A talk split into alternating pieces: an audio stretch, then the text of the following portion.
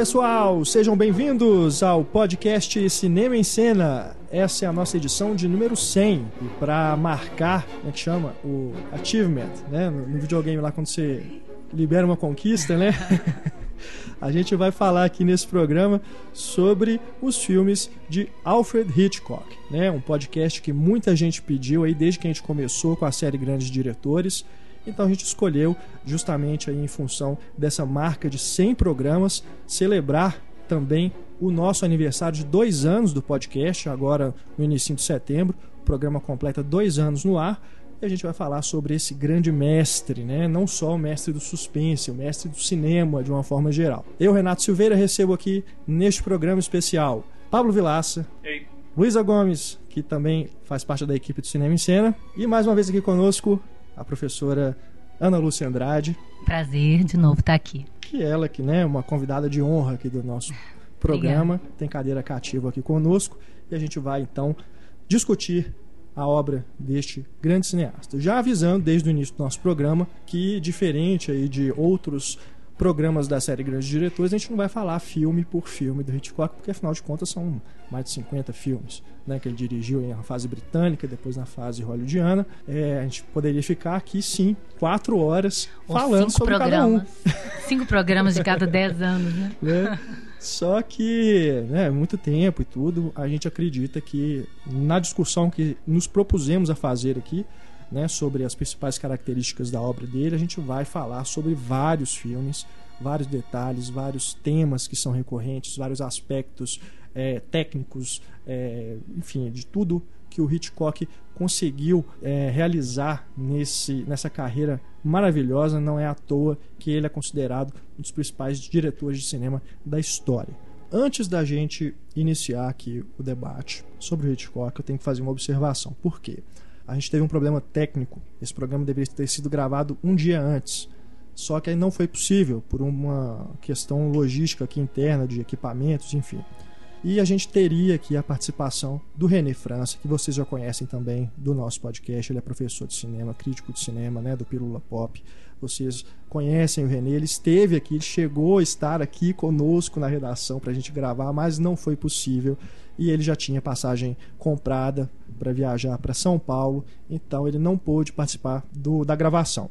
Ele deixou aqui algumas anotações que ele fez, ele se preparou para o podcast, a gente ficou super envergonhado né, de não poder é, contar com ele aqui na A gravação. gente não, você, porque a culpa foi toda sua.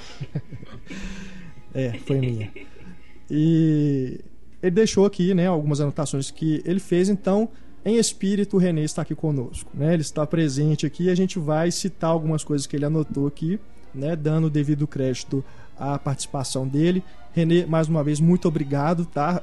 Antecipadamente aí, né, pela participação aqui no, no nosso podcast. A gente com certeza vai contar com o Renê em outras ocasiões. Vamos então começar o nosso programa de número 100, né, o nosso debate aqui sobre o Hitchcock, eu já proponho aqui de cara a gente desmistificar esse apelido que o Hitchcock tem de mestre do suspense, porque a gente revendo a obra dele, a gente percebe que ele não é só mestre do suspense de forma alguma, né?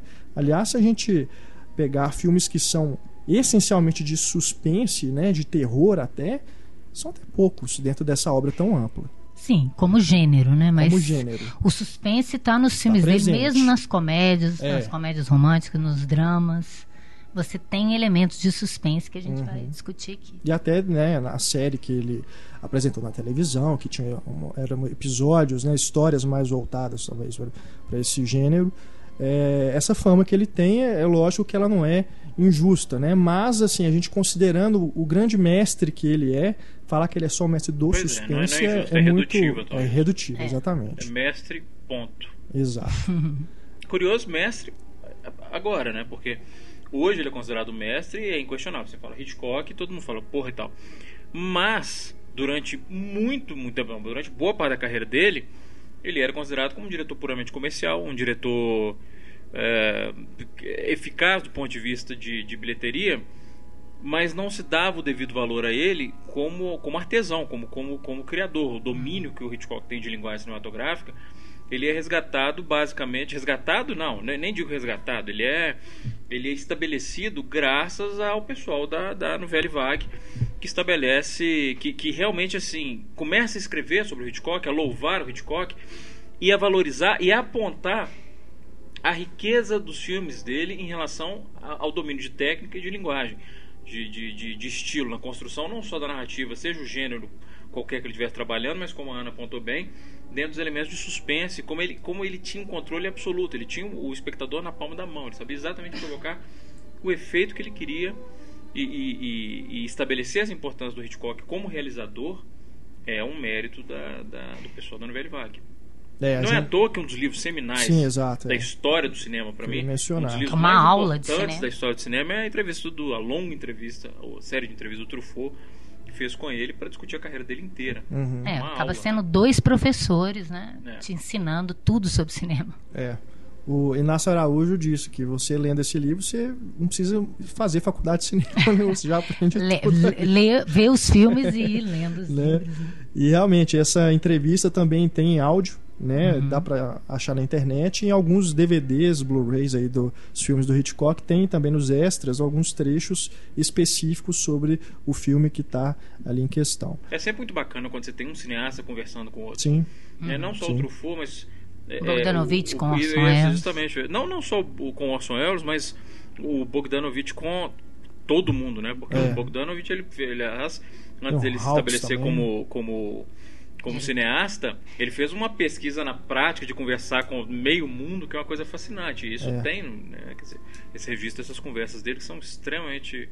É, são os cineastas que antes de se tornarem cineastas, assim como o, o Truffaut, eram cinéfilos, né? Que aprenderam cinema vendo filme, mais do que tudo. Sim. A gente, antes de começar a falar sobre os filmes mais famosos, né, acho que a gente tem que falar também é, sobre a fase britânica dele, né, porque ele foi levado para Hollywood pelo David O. Selznick, né, o produtor, mega produtor né, de O Vento Levou e vários outros filmes famosos. É, mas antes ele fez vários, vários, muitos, muitos filmes no, no Reino Unido, né? A gente podia falar um pouquinho sobre esse início de carreira que nem todo mundo conhece. É, o, o Hitchcock ele tem um mérito, né? Que ele atravessou a história do cinema, né? Sim, Desde o cinema mudo e, e com- iniciando no cinema europeu, né? Que era dito mais de arte do que Hollywood, né? E ele, inclusive, estabeleceu essa questão do entretenimento no, no, no cinema inglês. E não é à toa que ele foi convidado para ir para Hollywood por causa disso, né? E o curioso, ele sempre fala que ele começou querendo se tornar um diretor de arte, um diretor ah, é, considerado de filmes de arte. E os produtores falavam que ele era artístico demais, que ele tinha que ser mais comercial. Aí ele tentou fazer filmes mais comerciais, aí falaram que ele não era um artista. É muito incongruente essa questão da, da- da- da- É injusto isso, né? E ele falava isso, que é é uma dicotomia estranha essa coisa do cinema ser uma arte industrial, em que e que existiria também uma arte em é, executar filmes é, de entretenimento que é, tivessem um total domínio é, em relação ao público, né? É, das estratégias, da organização das informações para conseguir o efeito desejado sobre o público. né? Então, é um sujeito que também estudou muito cinema. Eu acho que o fato dele ter começado é, na Grã-Bretanha e na Alemanha né, isso vai ser fundamental na, na carreira dele. Né? A influência do expressionismo alemão é uma coisa que é, que é muito forte, que você sente em todos os filmes dele. É, e essa ideia também, que eu acho que vem é, muito do cinema europeu, de como que ele consegue é, estabelecer ah, o que vai dentro do personagem. E uma coisa que também começou no mudo. Né? O fato, eu acho que todo grande cineasta que começou no mudo e conseguiu fazer bem a transição para o sonoro, ele tem um domínio perfeito da imagem, né? Tanto é que ele falava que o diálogo, é, não o som acrescentou muito pouco à linguagem cinematográfica, que a linguagem já tinha sido inventada, não precisava do som. O som se torna um recurso importante quando ele quando ele aparece, mas é, a gramática já está toda ali, né? Como é que vai funcionar a lógica do olhar? Uhum. Que quando um, pers um personagem olha para o lado, corta e você vê o que ele é, o próximo plano é logicamente o que ele está vendo. Para a gente hoje parece uma coisa tão óbvia, mas no início do cinema isso era fundamental, estabelecer como que funcionava essa gramática estabelecida pela montagem, né? Não é e... à toa que mais tarde a gente vai ver os filmes né, em Hollywood dele em que as cenas que são mudas, não tem som, né, não tem diálogo e são extremamente hipnóticas. Obviamente que a música e os ruídos e o silêncio Sim. vão ser fundamentais para é. ele.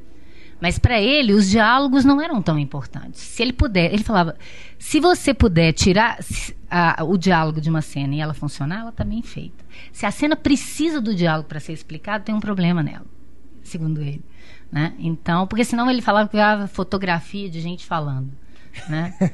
e que isso não interessaria muito. Mas é, então essa essa coisa dele dele ter começado né, na, na, na Grã-Bretanha e, e fazendo filmes também na Alemanha, né? E o fato também dele ter passado por todas as etapas. Ele começou escrevendo intertítulos né, para o cinema mudo e fazendo o que seria preciso naquele, no, naquela produção. Né? Então, se precisava de assistente de direção de arte, ele era. Se precisava de assistente de diretor, escreveu roteiro. Ele fez um pouco de tudo. Então, ele dominou todas as principais etapas do cinema antes de se tornar diretor. Né? Então, quando ele se torna diretor, ele já, ele já era uma, uma, uma figura que dominava mesmo a linguagem. Né? E isso, é, desde o primeiro filme dele, o Jardim dos Prazeres. O Jardim dos Prazeres. Primeiro longa, né? Pelo primeiro menos. longa, porque pelo menos que foi acabado, né? É e que eu nunca tinha tido a oportunidade de ver esse filme, eu vi agora na, no lançamento, na abertura da amostra do Palácio das Artes. É, coincidentemente, né, está sendo realizada aqui em Belo Horizonte a mostra com a obra inteira do Hitchcock, né? Que é, inclusive se maravilha. chama Hitchcock é o cinema. Nada é. mais justo porque, como você mencionou, ele atravessou né, várias épocas, é, vários marcos aí do cinema, várias E sempre experimentando nessas é. transições, é. né? Experimentou no mudo, experimentou no sonoro, experimentou no preto e branco, no colorido, é. no, com 3D, com, 3D, com os formatos panorâmicos. Eu fico imaginando o que, que ele não faria hoje, né? Com o é. digital. com uma montagem, uma edição não linear para ele. Inclusive, Você sabe que nesse sentido eu não acho que faria tanta diferença? Eu acho que sim. Sabe por quê? A, a, a, decupagem do Hitchcock era muito cuidadosa. Sim. E a grande vantagem do digital, uma das grandes vantagens do digital é a liberdade na hora de filmar, principalmente cobertura, que você não tem que ficar preocupando com. E Hitchcock não é um cara que eu vejo filmando com muita cobertura. Ele não fazia o master shot, né? É, então assim, eu não sei. Eu, eu acho que o. o que é até uma das coisas interessantes e famosas sobre Hitchcock, ele dizia que a parte mais divertida para ele do filme era a pré-produção, quando ele estava concebendo o filme. Quando a pré-produção se completava e ele ia filmar, ele dizia que porque a partir dali o filme só ia ficar pior. O filme perfeito estava na cabeça dele, agora o filme ia começar a ter problema. E ele se preparava. Desenhava o filme. Desenhava, storyboard, né? É. roteiro e tudo. Depois ele tinha que filmar exatamente como estava. Então, ali, nesse né? sentido, eu não acho que o digital faria diferença para ele, não. Eu acho assim, é, é, é, nesse sentido da experimentação, acho que ele ousaria ah, de ainda mais. sem dúvida. Né? Porque é um cara que passou a carreira inteira buscando desafios para ele mesmo. Sim. Parece que cada no filme fala assim, peraí, o que, que eu posso fazer? Em torno de temas semelhantes. Sem dúvida. Hã? Parecia que ele ficava buscando, repetir, o que, que eu posso fazer agora estratégia que, que vai me ferrar de vez? Uhum. O que, que vai me fuder aqui? Ah, vou, vou filmar tudo dentro de uma, uma sala só. Então vamos ou com efeitos visuais, pássaros, ou é, é um cara observando. Parece que ele buscava assim é, desafios mesmo. Isso é muito é, fascinante. E, e, tipo, será que eu conseguiria suspense numa numa... Se eu botar nove pessoas num bote. É, ou filmar inteiramente dentro de um apartamento, é. ou fazer uma cena de perseguição ao ar livre em vez de num beco escuro. Né? Ele estava sempre buscando novos Nesse desafios. sentido, você tem razão, de experimentação, sem dúvida. Eu não acho que ele teria tanta seria mudaria tanto no sentido de ah, pré-produção, porque era um cara extremo. Que era uma coisa fascinante. Tem até uma história muito famosa, que eu não sei o que é lendo, o que não é. Uhum. Que, quer dizer, tem aquela frase famosa que o pessoal atribui ele, falando que ele ator era igual gado, tem que perguntar para ele, você falou isso que é verdade, que ator é igual gado? Eu falei, não, nunca falei que ator é igual gado, eu disse que ator tem que ser tratado como gado. e aí ele estava filmando com o Montgomery Clift e e ele falou com, com o Montgomery Clift: Você vai descer aqui esses três degraus, vou andar até aqui, vou olhar naquela direção e vai dizer sua fala. E o Montgomery Clift era um method actor. Ele tinha que estar tá no personagem, vivendo. E ele virou pro Hitchcock e falou: Tá, mas qual que é a minha motivação? Aí o Hitchcock, seu salário. É a mesma coisa aconteceu com o, o Paul Newman. Qual é a minha motivação? Ele, eu estou mandando. Por que, que eu tenho que fazer essa cena? Porque eu estou mandando. Ele teve muito problema com esses é. atores que não entendiam. Ele falou: Não, mas eu quero dar uma andadinha até ali. Ele falou: Você pode andar até ali, mas você vai sair de quadro. É, não, é, exato. O mais importante é o limite do meu quadro e o que é, é bacana.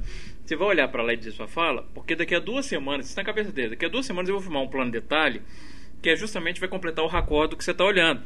Então não tem discussão, porque ele estava pensando no filme como um todo, e o ator estava pensando na, na, partezinha dele ali. Uhum. Isso é muito bacana, esse perfeccionismo, e não só perfeccionismo, a capacidade que ele tinha de visualizar o filme pronto. Uhum. E de saber exatamente o que ele precisava para comprar as peças e encaixarem.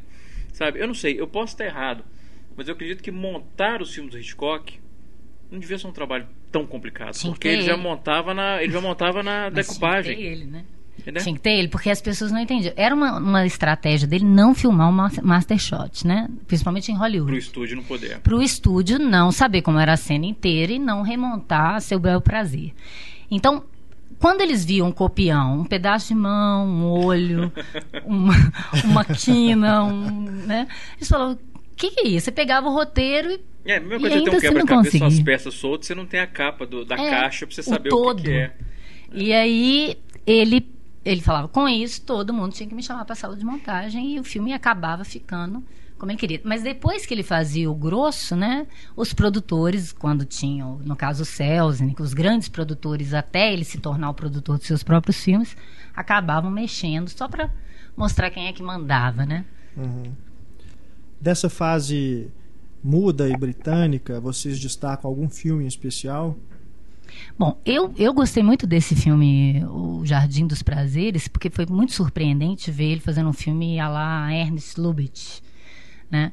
Aliás, aliás, eu acho que vendo esses primeiros filmes dele, principalmente em inglês, eles se aproximam muito das, das comédias, não digo românticas, porque não, não, não sei se eu posso chamar o Hitchcock e o Lubitsch de exatamente românticos, mas essas, essas comédias de, de, de situações, de, de relacionamentos, né?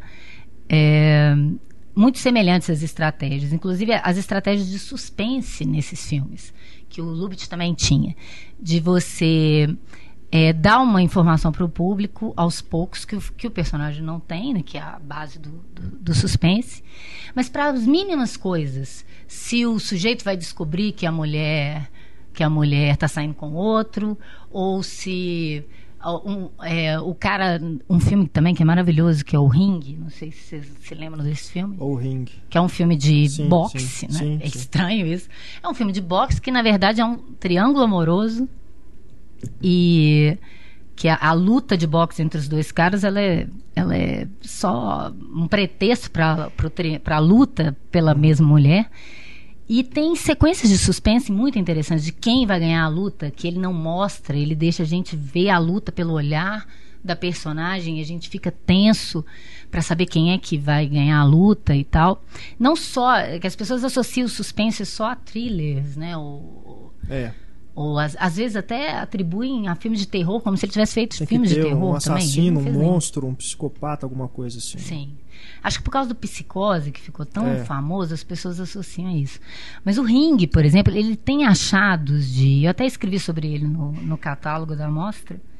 Ele tem algumas informações visuais que eram típicas do cinema mudo, né? De você transformar em, em adereços em metáforas significativas, né? No caso desse filme, o ring, que significa o ringue, e que também pode significar anel ou aliança, que sim, tem a ver sim. com a questão do, do casal, que a, a menina vai trair um, o marido. E é, como ele usa isso de forma muito interessante, né? É, ela ganha uma pulseira de, de um bracelete de, de, cobra aqui do amante. E na hora do casamento, é, ele está colocando a aliança e o bracelete cai uhum. do braço dela, escorrega na mão e fica por cima da aliança. E ele põe aquele close ali, fecha o casamento, a cena de casamento, fecha assim, e aí você vê só a mãozinha dela subindo, escondendo de novo a, a, a, o bracelete, né? É. São estratégias típicas do cinema mudo e que ele vai continuar usando depois no, no cinema sonoro, né? Que a, eu acho que a grande dificuldade dos, dos diretores que não conseguiram se adaptar ao sonoro é isso de querer substituir tudo por diálogo. E ele não. O Lubitsch também pensava isso. Porque o cinema não poderia continuar é, com, essa, com essa prioridade da imagem, né? É, e da construção da narrativa a partir das informações que o próprio espectador vai percebendo e não daquilo que é dado só no texto ou que os personagens estão dizendo, né? E, e outros filmes, né? Eu tô falando da, da, dessa parte muda ainda, sem falar da, da fase sonora britânica dele, uhum. que tem algumas articulações já para. É, quando a gente estuda eu, pelo menos, quando comecei a estudar cinema, que não tinha esse tanto de filme disponível hoje, a gente ouvia falar que os primeiros filmes sonoros eram muito dialógicos, né? E tudo tinha que fazer barulho para mostrar que tinha som. E aí você vê os primeiros filmes do Hitchcock e você vê que não tem nada disso. Ele já tem estratégias sonoras sensacionais, né? Mas é isso, é, essa é a diferença entre um diretor que compreende a linguagem e o outro que tem encantado pela técnica. Uhum. Eu, eu, eu, tenho falado um pouco sobre isso, até nos cursos, quando a questão do a questão do 48 frames por segundo e do 3D, que é quando o diretor resolve, por exemplo, no caso do Peter Jackson, ele usou o 48 frames por segundo, no Hobbit. Mas no Hobbit, mas não pensou na lógica é. daquilo, ele não pensou na linguagem, ele quis usar a técnica. E você vê claramente que o filme ressente isso, que tem que tem vários momentos em que não fica nem clara a intenção original do Peter Jackson. O exemplo clássico que eu dou até na crítica, e que foi um exemplo até que o Luca, eh, meu filho, percebeu, é, é logo no começo do filme, quando o Bilbo pega a caneta, a pena, né? Para escrever a história, e a gente viu nas duas versões. Na versão em 24 frames, ele hesita e aí ele começa a escrever. E na versão em 48 frames, como a impressão de, de aceleramento da imagem é óbvio, ele pega a caneta sem hesitação, apenas sem hesitação nenhuma começa a escrever. Então, o que, que o Peter Jackson queria? Ele queria que o Bilbo hesitasse ou não. Como ele não pensou na lógica da linguagem, pensou só na técnica, ele não, ele não faz a diferença, porque o que ele podia ter feito era ou filmar duas versões, uma em 24 outra em 48, ou pedido pro, pro Ian Holm hesitar muito porque mesmo no 48 frames, né? Mas então, o, o, essa é a questão. O, o, vários diretores têm usado 3D sem pensar na lógica do 3D. Uhum. Então é muito bacana, justamente isso, quando você pega o Hitchcock e de repente ele começa. Ele, ele absorve o som, mais tarde absorve a cor, mas não pelo deslumbramento da técnica. É como é que eu posso usar isso em prol da narrativa? Essa é a diferença uhum. no diretor. Deixa eu só, porque a Luísa está aqui, só de curiosidade. Você tem quantos anos, Luísa? 19. Então a Luísa começando o jornada de cinéfilo dela. É, e é bacana, eu acho, eu acho legal isso, assim, você ter alguém começando, até para saber né, o ponto de vista, como é que como é que encara essas coisas, porque a gente é engraçado, é bacana, uma das coisas que eu gosto, que eu comento sempre, é que é muito legal quando você está vendo um filme que você já conhece bem, ou ó, discutindo a filmografia de um diretor, e quando você vê com alguém que está vendo pela primeira vez, é como se você estivesse vendo de novo pela primeira vez. Né? Isso é uma através do olhar bacana. Uma das coisas boas sem envelhecer e poder ter contato com gente jovem é isso. Qual foi o primeiro filme do Hitchcock que você viu? Cortina Rasgada. E o que, que, você achou? Olha, na primeira vez que eu vi, eu vi não, não foi pelo Hitchcock, eu vi porque desde muito pequeno eu sou apaixonada com a Julie Andrews, por causa de Mary Poppins. Então, em questão de técnica, realmente eu não, não vi o filme por inteiro. Eu vi o filme com a Julie Andrews, assim.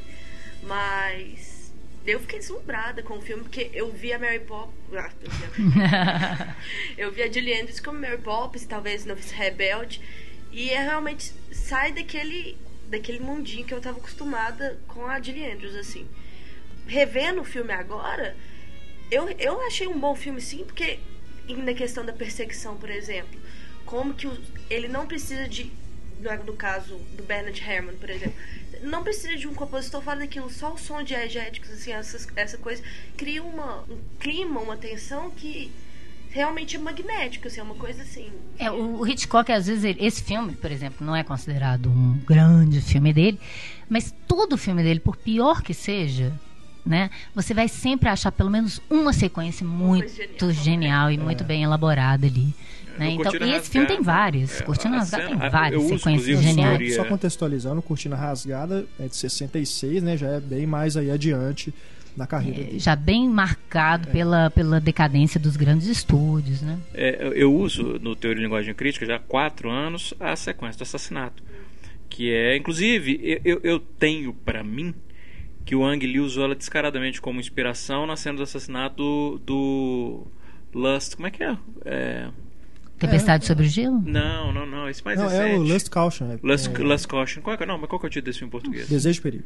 Desejo de Perigo. Que tem uma cena de assassinato que pra mim é, é inspiradíssima Sim, nele. Porque sim, as duas verdade. cenas elas são focadas na dificuldade que é matar um ser humano. Hum. E eu acho que esse era o foco ali. Tipo, é, né? Assim, olha como é que é difícil matar uma pessoa. E é engraçado, porque quando ele fez psicose, ele falou: é muito fácil matar uma pessoa. O difícil é limpar o vestígio. então ele mata ela em segundos e depois 10 minutos para limpar o local do crime. E aí eu acho que depois disso ele falou: o que, que eu posso fazer para me superar? Ele falou: não, eu vou mostrar que não. Às vezes é muito difícil matar uma Tanto que, pessoa. é, é, a- a- inclusive, essas são as coisas assim. A, a montagem da, da, da- dessa cena, a decupagem da cena é fantástica, porque desde a chegada do agente à casa, a, a atenção, ao plano de detalhe do agente dando uns empurrõezinhos no Paul Newman, assim, é, professor. é, Uhum. Aquele homem é, desagradável. desagradável. E aí ele ligando, e aí é aquela questão de, de dela joga a panela nele, e aí você vê a decupagem cuidadosa, porque ele avança pra ela, o Newman arranca, é cada plano é tão econômico, é tão brilhante, assim, você vê E que ele sem não desperdiça, música. sem música. Eles não podem fazer barulho, Não, porque senão o é é sujeito lá genial, fora ouve. Exato, e é isso que é muito bacana, você vê que ele não desperdiça um plano. É. Porque enquanto o Newman agarra, a arma dele cai na luta, ela vai pegar a arma, Mas não pode. tipo, Aí ela olha a arma, ele inclui um plano de detalhe dela girando a arma na mão. Aí ela olha pra fora, tem um cara lá fora. Ela olha de novo pra arma. Acabou. E não precisa de informação, não precisa de mais nada. A gente já sabe. Ela não pode usar o revólver. Como é que eles vão se livrar desse cara? É. Aí ela pega a faca. E não adianta a faca também, porque É. no psicose é rapidinho. pum. Exato. Então, assim, é muito bacana. Porque ao mesmo tempo tem um clichê, e tem um clichê, ele fala: Eu fui treinado por profissionais, eu poderia. A cena ela desvirtua completamente porque é justamente isso: é a crueldade, a angústia e aquela coisa fria e, E cruel. os objetos triviais do cotidiano se transformam em armas. arma, Panela, de você matar fogão. uma pessoa sangue frio. Sendo que o cara realmente, assim, ele é o vilão naquela, né? É o vilão, mas assim, a crueldade e a frieza daquele ato te leva a pensar. porque é muito no, no cinema, constantemente, o ato de se matar alguém é trivial. Uhum. Matou. Tanto que uma das coisas que eu reclamo hoje em dia constantemente. E outro dia até uma leitora falou: Pô, isso virou obsessão que troço chato. E não é, não é uma coisa. Não é uma obsessão boba. Uma coisa que me incomoda realmente é que os estúdios eles têm eles têm eles têm paste- pasteurizado eles têm higienizado a violência para conseguir censuras mais leves então constantemente você vê filmes como Círculo de Fogo ou Transformers ou enfim filmes em que você morre muita gente mas você não vê ninguém morrendo ou a pessoa O próprio Superman agora. é, imagina quantas pessoas morreram. Mas você não vê ninguém morrendo. E isso incomoda, porque você vê assim, que eles querem ao mesmo tempo ter o peso da morte, né? Mas eles não querem mostrar para não ter a censura. E isso trivializa a violência. É verdade. Então quando eu peço que a violência, se o cara leva um tiro e a gente não vê o sangue, ou no caso do, do Guerra dos Mundos, do, do Spielberg, que as pessoas simplesmente viram. Wolverine mesmo. Ele, Do Wolverine. a garra, só que não aparece o sangue na garra. Exato, ele enfia a garra e todo mundo não tem sangue. Quando eu peço esse sangue, não é porque eu sou um sádico, eu quero ver o sangue na garra do. Wolverine, eu quero ver os corpos em Metrópolis. Não é isso. É porque a falta disso trivializa a morte, trivializa a violência, as pessoas Uhum. perdem a, a dimensão do que é aquilo.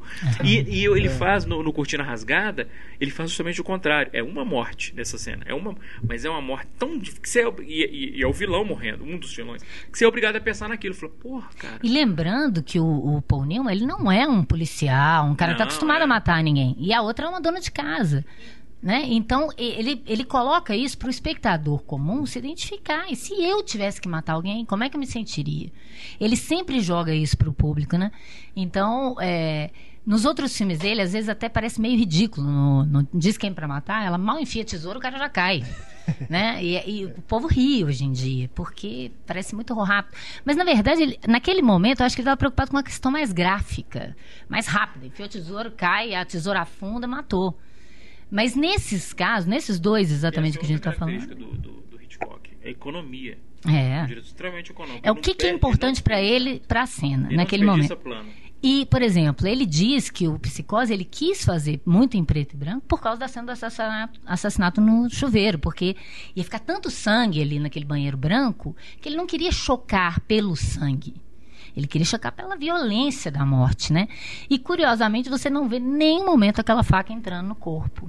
Mas você tem aquela pungência da violência, do ataque, de você indefeso, nu no banheiro, entrar alguém com uma faca e a sua vida, sua vida for ir li, literalmente pelo ralo. E aí, como a gente tá falando que constantemente o Hitchcock ele, ele descarta uma trilha sonora instrumental e cria o suspense pelo diegético, tem, a trilha do Bernard Herrmann, uhum. Que é uma coisa fantástica, porque todo mundo lembra da trilha do Bernard Herrmann, os acordes, etc. Tal. Sim. Mas quando você pensa na lógica da trilha, ela é forte, não é porque é melodia, porque não é melodia, Ela são sons dissonantes. O enfiar da facada, o Exa- agudo. Não, e não é só isso. Primeiro, Parece que é o que é uma coisa genial, mesmo, né?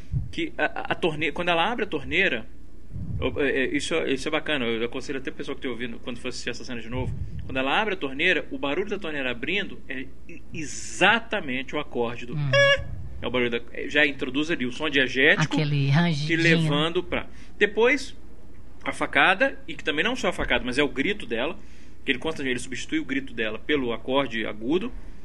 Mas o que é mais tocante pra mim nessa cena é que quando acaba o ataque e a mãe sai, esses acordes clássicos somem e a trilha vai perdendo o vigor e a gente percebe que aquela trilha é a trilha da morte dela. É, É ela morrendo, é o coração parando e aí quando ela morre a trilha some. É. Então aquela trilha é uma trilha tão, Fantástico. tão- é uma trilha tão eficaz porque é a trilha da morte da personagem.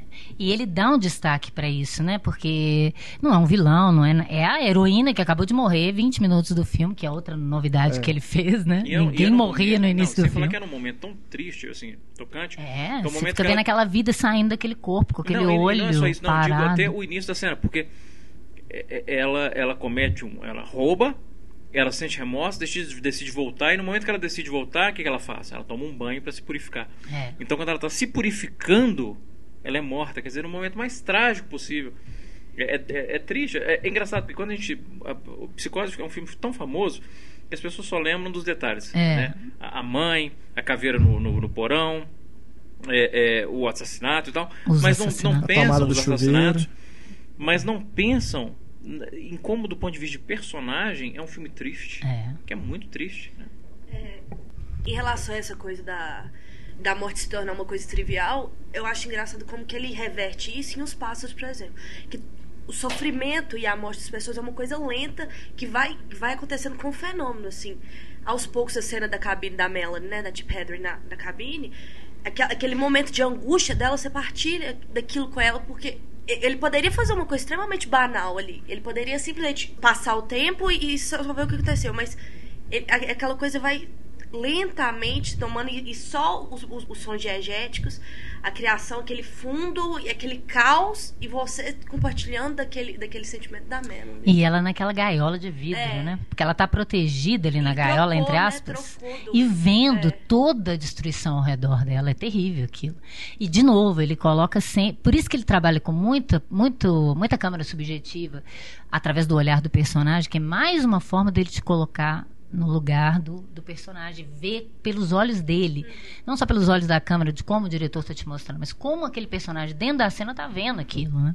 E falando do Hitchcock como técnico, né, do ponto de vista técnico, de novo, eu uso os pássaros nos- nas duas edições do nem é meu favor, nem é o meu Hitchcock favorito não, que é um Mas eu que cai uso. disparado. Mas eu uso no- nas duas edições do curso porque e a mesma cena inclusive que é essa fantástica, essa do ataque dos pássaros. Na casa. Não, não, antes, quando ela Ah. tá na lanchonete, no restaurante, Eu os pássaros fora casa. e resulta no carro explodindo e tal. E aquela sequência que culmina no carro, no carro explodindo, ela tem dois exercícios, eu acho, formais que são fascinantes. O olhar da Tip Hedren, né, que, que, é, que é muito recortado, é uma coisa até Kuleshov, um efeito, né, efeito Kuleshov, que eu, aliás, conduz a cena que eu tenho toda. até uma teoria que ele fez aquilo porque ela é péssima atriz, então tipo, no que, que eu vou fazer? Eu vou usar o efeito Kuleshov para projetar alguma coisa nela que ela não tem, então aquele recorde dela olhando, né, muito em poses, né, cada hora olhando pra... E do ponto de vista de montagem, tem um negócio fascinante ali, que é um exercício que ele faz, que é quase matemático, que a cada corte ele retira dois frames, exatos dois frames, no momento da explosão. O carro explode, a gente vê a tip heading, aquele plano dura 20 frames. Aí corta pro, pro, pro, pro fogo correndo a tela, 18 frames. Volta para ela 16. Olha. Volta pro fogo 14, volta para ela 12, volta pro fogo 10, volta para ela 8 frames, Isso. plano geral. Olha só. Então, assim, imagina a- o preciosismo do cara. Ele remove, a cada corte que ele faz, ele remove exatamente dois frames. Então é uma coisa até matemática, vira é é um domínio de linguagem tão grande que quase vira ciência. Ele estudava os russos, né? É. Agora, vocês acham que os efeitos especiais dos pássaros envelheceram? Cara, eu acho muito bom ainda. Ainda mais nessa época que a gente tem o filme em Blu-ray com alta definição, tudo, porque vários filmes que usam efeitos especiais práticos, né? Na época não tinha computador.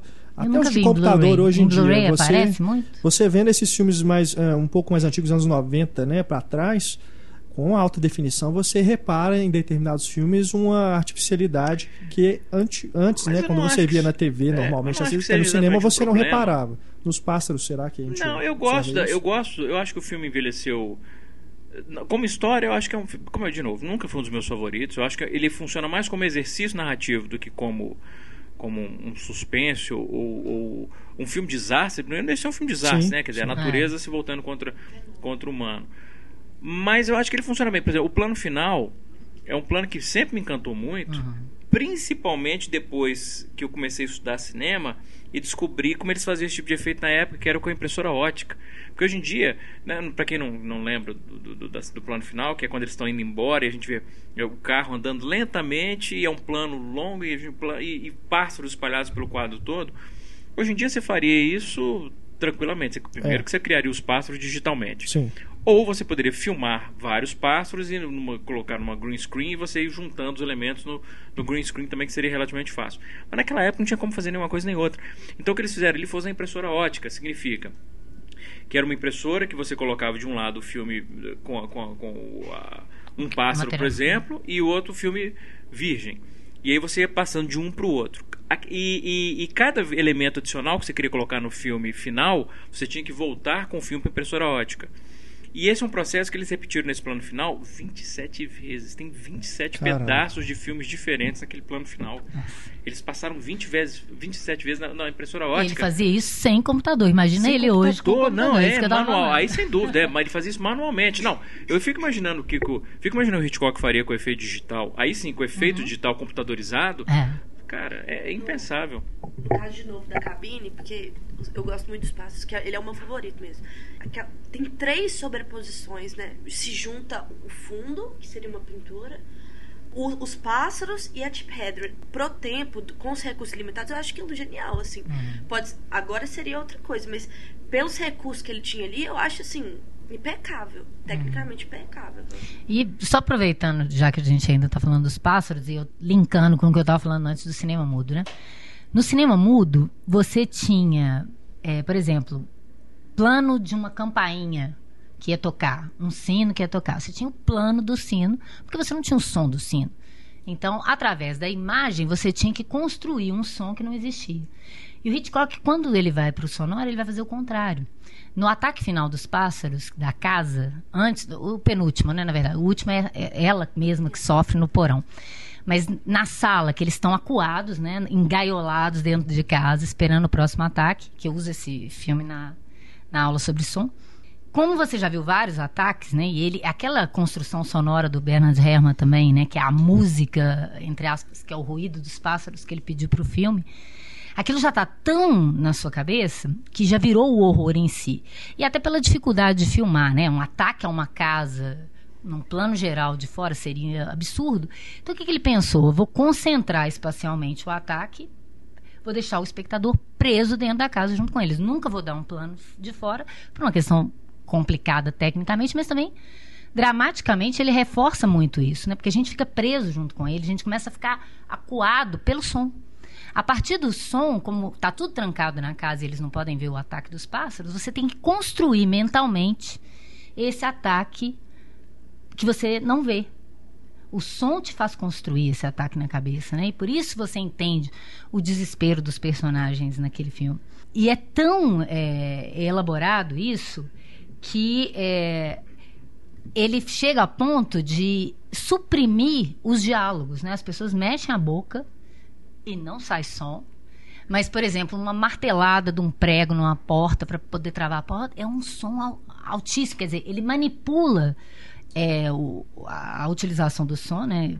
Sai dessa, dessa aparente essa aparência de realidade que o, que o cinema sonoro traz no início para criar um som extremamente subjetivo Uhum. de novo para te passar o terror que os personagens estão sentindo naquele momento a partir provocados por- pelo som. Né? Você fala assim, gente, é um ataque que você não vê. Você vê uma gaivota entrando no- na janela e é terrível, o ataque mais terrível, né? E, e você não vê os passos. Que é uma premissa que quem vai seguir depois é o todo mundo que foi um que se tornou um grande diretor de entretenimento que não tem o Hitchcock como mestre é, é, é ridículo de dizer, mas o Spielberg quando foi fazer o Tubarão. Exato. Né? Sim. Eu tenho um problema técnico, então eu não vou mostrar. Lição Hitchcock, ele falava. O público vai imaginar o pior monstro na cabeça dele. né? Uhum. É, só fazer uma parte. Fizeram dois filmes recentemente sobre o Hitchcock, o Hitchcock Sim. e o The Girl, que eu não sei É, como foi feito pra TV, né? Sim. Sobre a É. É. Os dois filmes, assim, é só porque eu já tive pessoas me mandando e-mail e tal, falando assim, eu não sabia que o Hitchcock era esse monstro e tal. Olha, não leve esses filmes a sério. O Hitchcock não era docinho de coco. É, Todo mundo sabe De disso. fato. Ele realmente prendeu a Chip Henry no contrato, porque ela não cedeu a ele e tal. Ele tinha um. Ele tinha Ficou uma, jogando pássaro nela é, durante ele dias. tinha, ele tinha uma obsessão com, com as suas protagonistas, isso é fato. Só que o que eles fazem nesses dois filmes, principalmente no, no The Girl, é, é pintar o Hitchcock como um psicopata. Uhum. Aquilo ali é um ataque de caráter. Aquele filme, É. sério, se o Hitchcock fosse vivo, ele podia processar por difamação, calúnia, porque aquilo ali é, é pesado o que eles fazem ali. Aquilo ali, Uhum. eu até falei, eles inauguraram o gênero cinema contigo. Cinema tabloide, é, é um negócio assim. Não, e querendo associar essa coisa do, que tem nos filmes dele, a personalidade Exato, dele. Isso aí é, é. quem não sabe analisar filme, adora escrever sobre essas coisas. Exatamente. Então é, é um filme. Falar do filmes- problema sexual dele, do problema com a religião. É. Porque não sabe falar de cinema, aí fala cinema, sobre aí isso. É. tem que falar sobre. Exato. Então são filmes, os dois filmes são infantis demais, artificiais. São filmes, então realmente assim, são e péssimo cinema os dois, são péssimos cinema. Um, até eu acho o Toby Jones como Hitchcock, eu achei ele muito melhor do que o Anthony Hopkins, até a composição. Agora, do ponto de vista de, de- de- de credibilidade, não leve nenhum dos dois filmes a sério. Claro. E no caso da Tim Hedren, eu fico me perguntando, em Murney, eu acho que ela e o Sean Connery, eles têm uma, uma atuação extremamente seca. Eu acho ela, sabe, não tem uma multi. Não tem camadas os é, personagens? camada. Eu fico perguntando se, se isso realmente era uma, uma coisa que o Hitchcock queria, porque é, é um filme que ele, os dois têm uma relação, mas é uma relação de- também ao mesmo tempo distante, né? É, o que, que se sabe é que ele estava muito contrariado para fazer esse filme. Pois é, então aí eu. né? Porque sabe? ele queria a Grace Kelly, ele já tinha tido problema com a Tippi Hedren.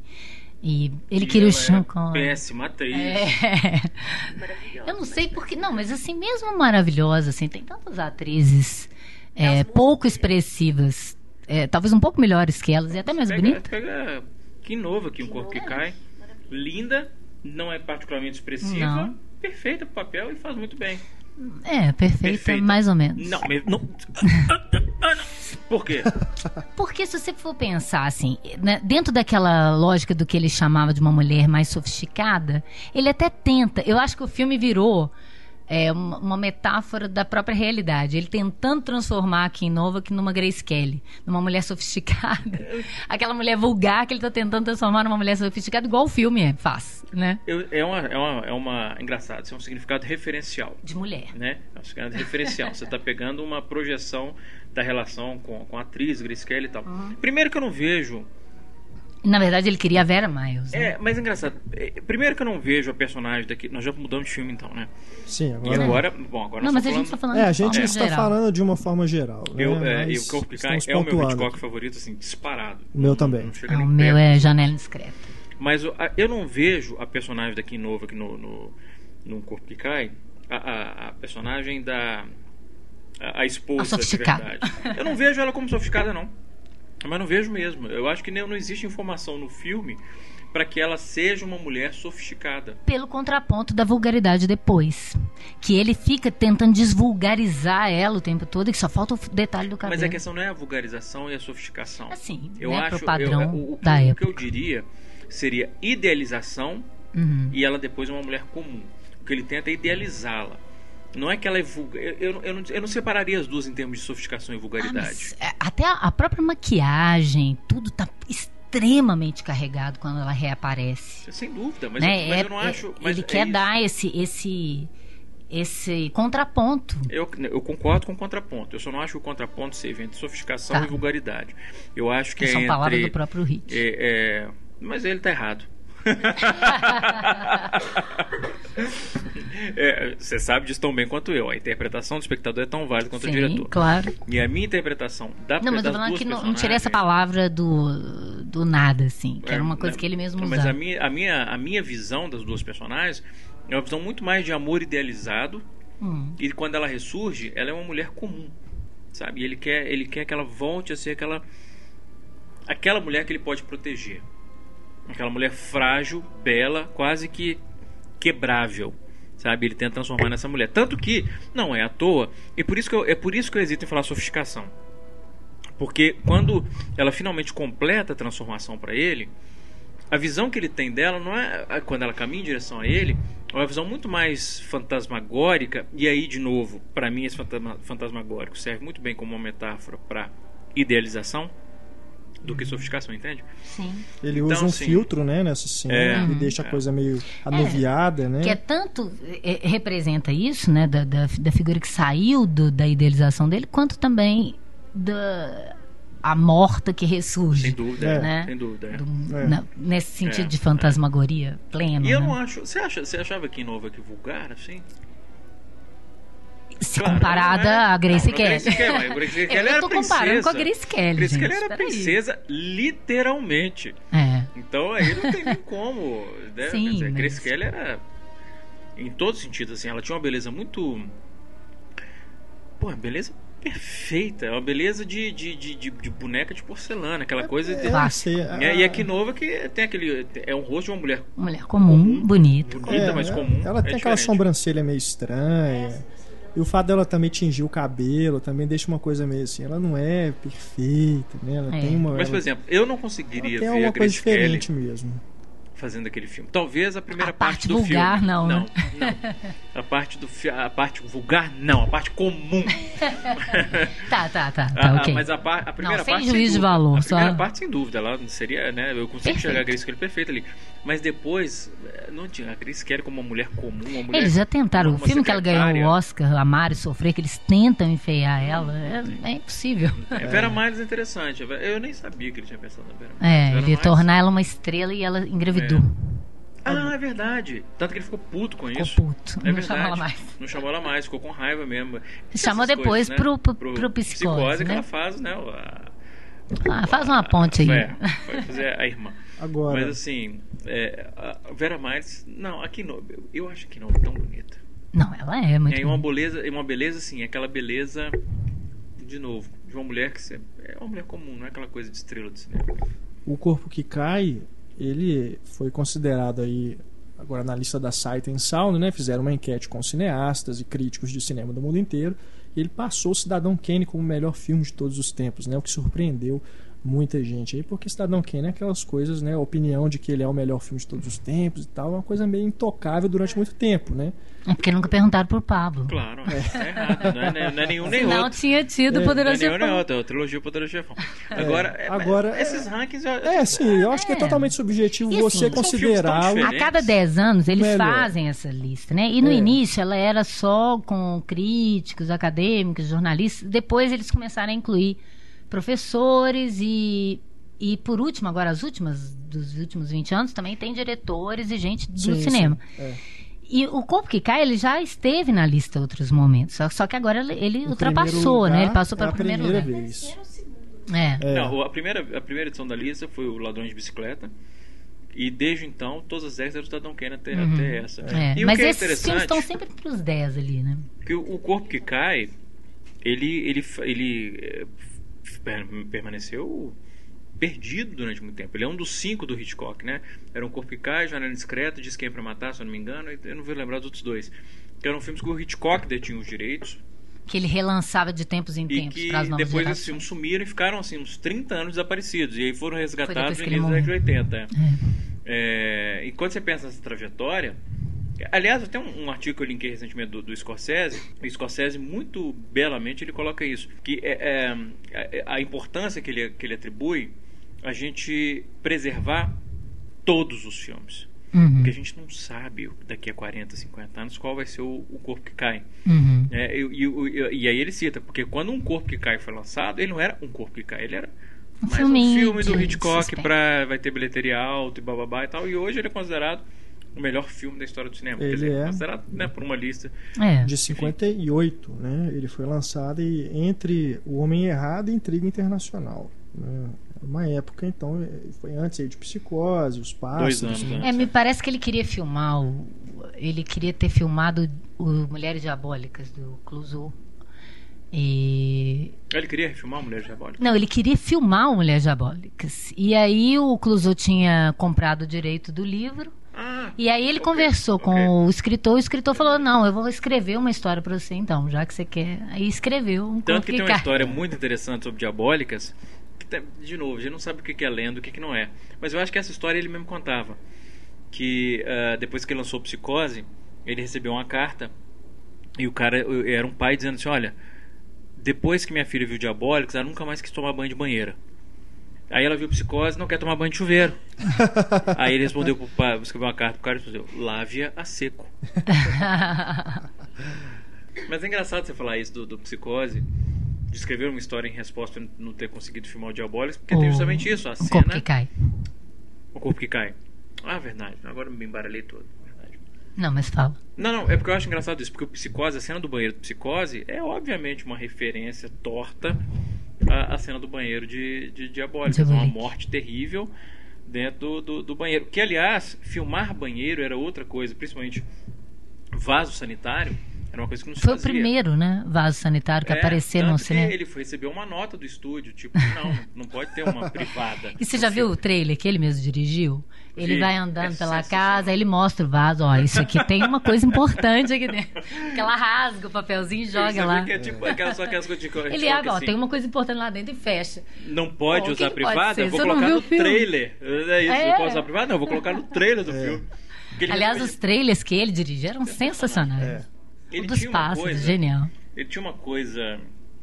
São dois diretores, mais ou menos da mesma época, mais ou menos da mesma, da mesma época, que tinham uma visão para marketing que era uma coisa impressionante, que era ele e o William Castle, Uhum. que transformavam a divulgação dos filmes em eventos particulares. Ele tinha esse, esse talento, e o Hitchcock tinha um talento para o marketing fantástico. Uhum. Tanto que não é Ele que ele começou foi. como publicitário. ele foi um dos primeiros a colocar o título, o nome dele fazer parte do título do filme.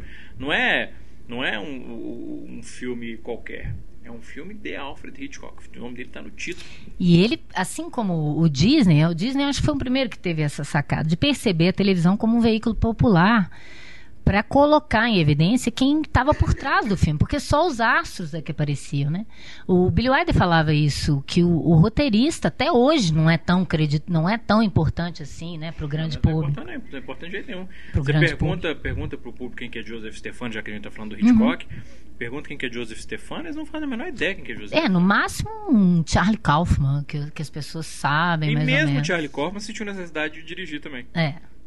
Até o Charlie Kaufman, que as pessoas já E, conheciam. e aí ele foi também para televisão no momento em que a televisão era o ainda é, né, o, o primo pobre que quando o cinema apareceu, né, o teatro tratava mal o cinema. E eles até falaram: "Ah, é que bom que a televisão apareceu, que agora a gente pode tratar alguém inferior ao cinema".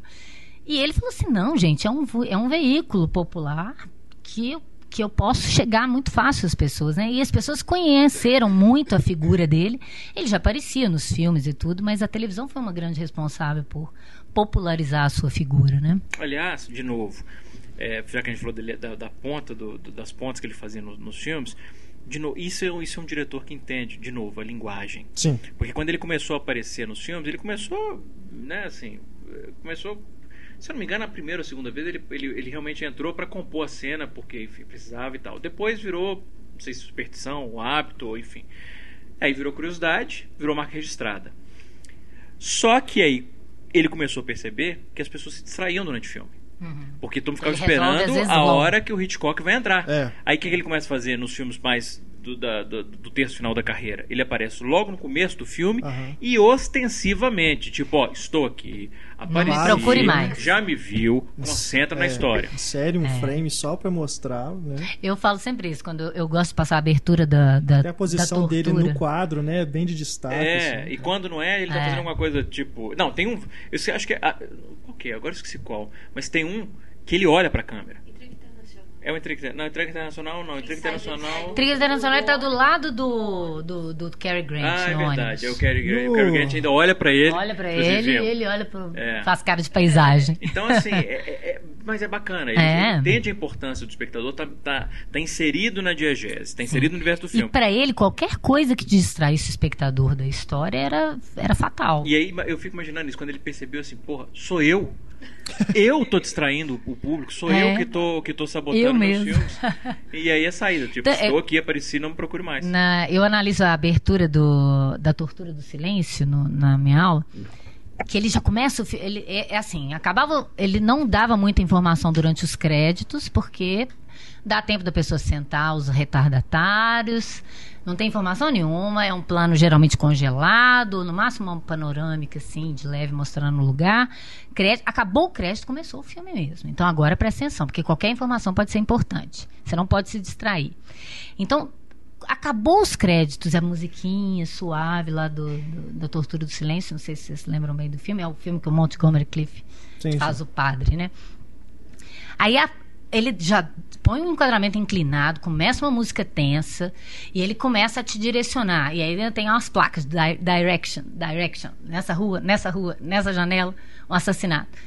E a- antes de começar essas placas de direção, ele aparece lá em cima. Eu ainda falo assim: lá, gente, ele já apareceu, pra gente não ficar mais procurando ele. Agora vamos ao que interessa: direção, direção, direção. Tem as plaquinhas, né?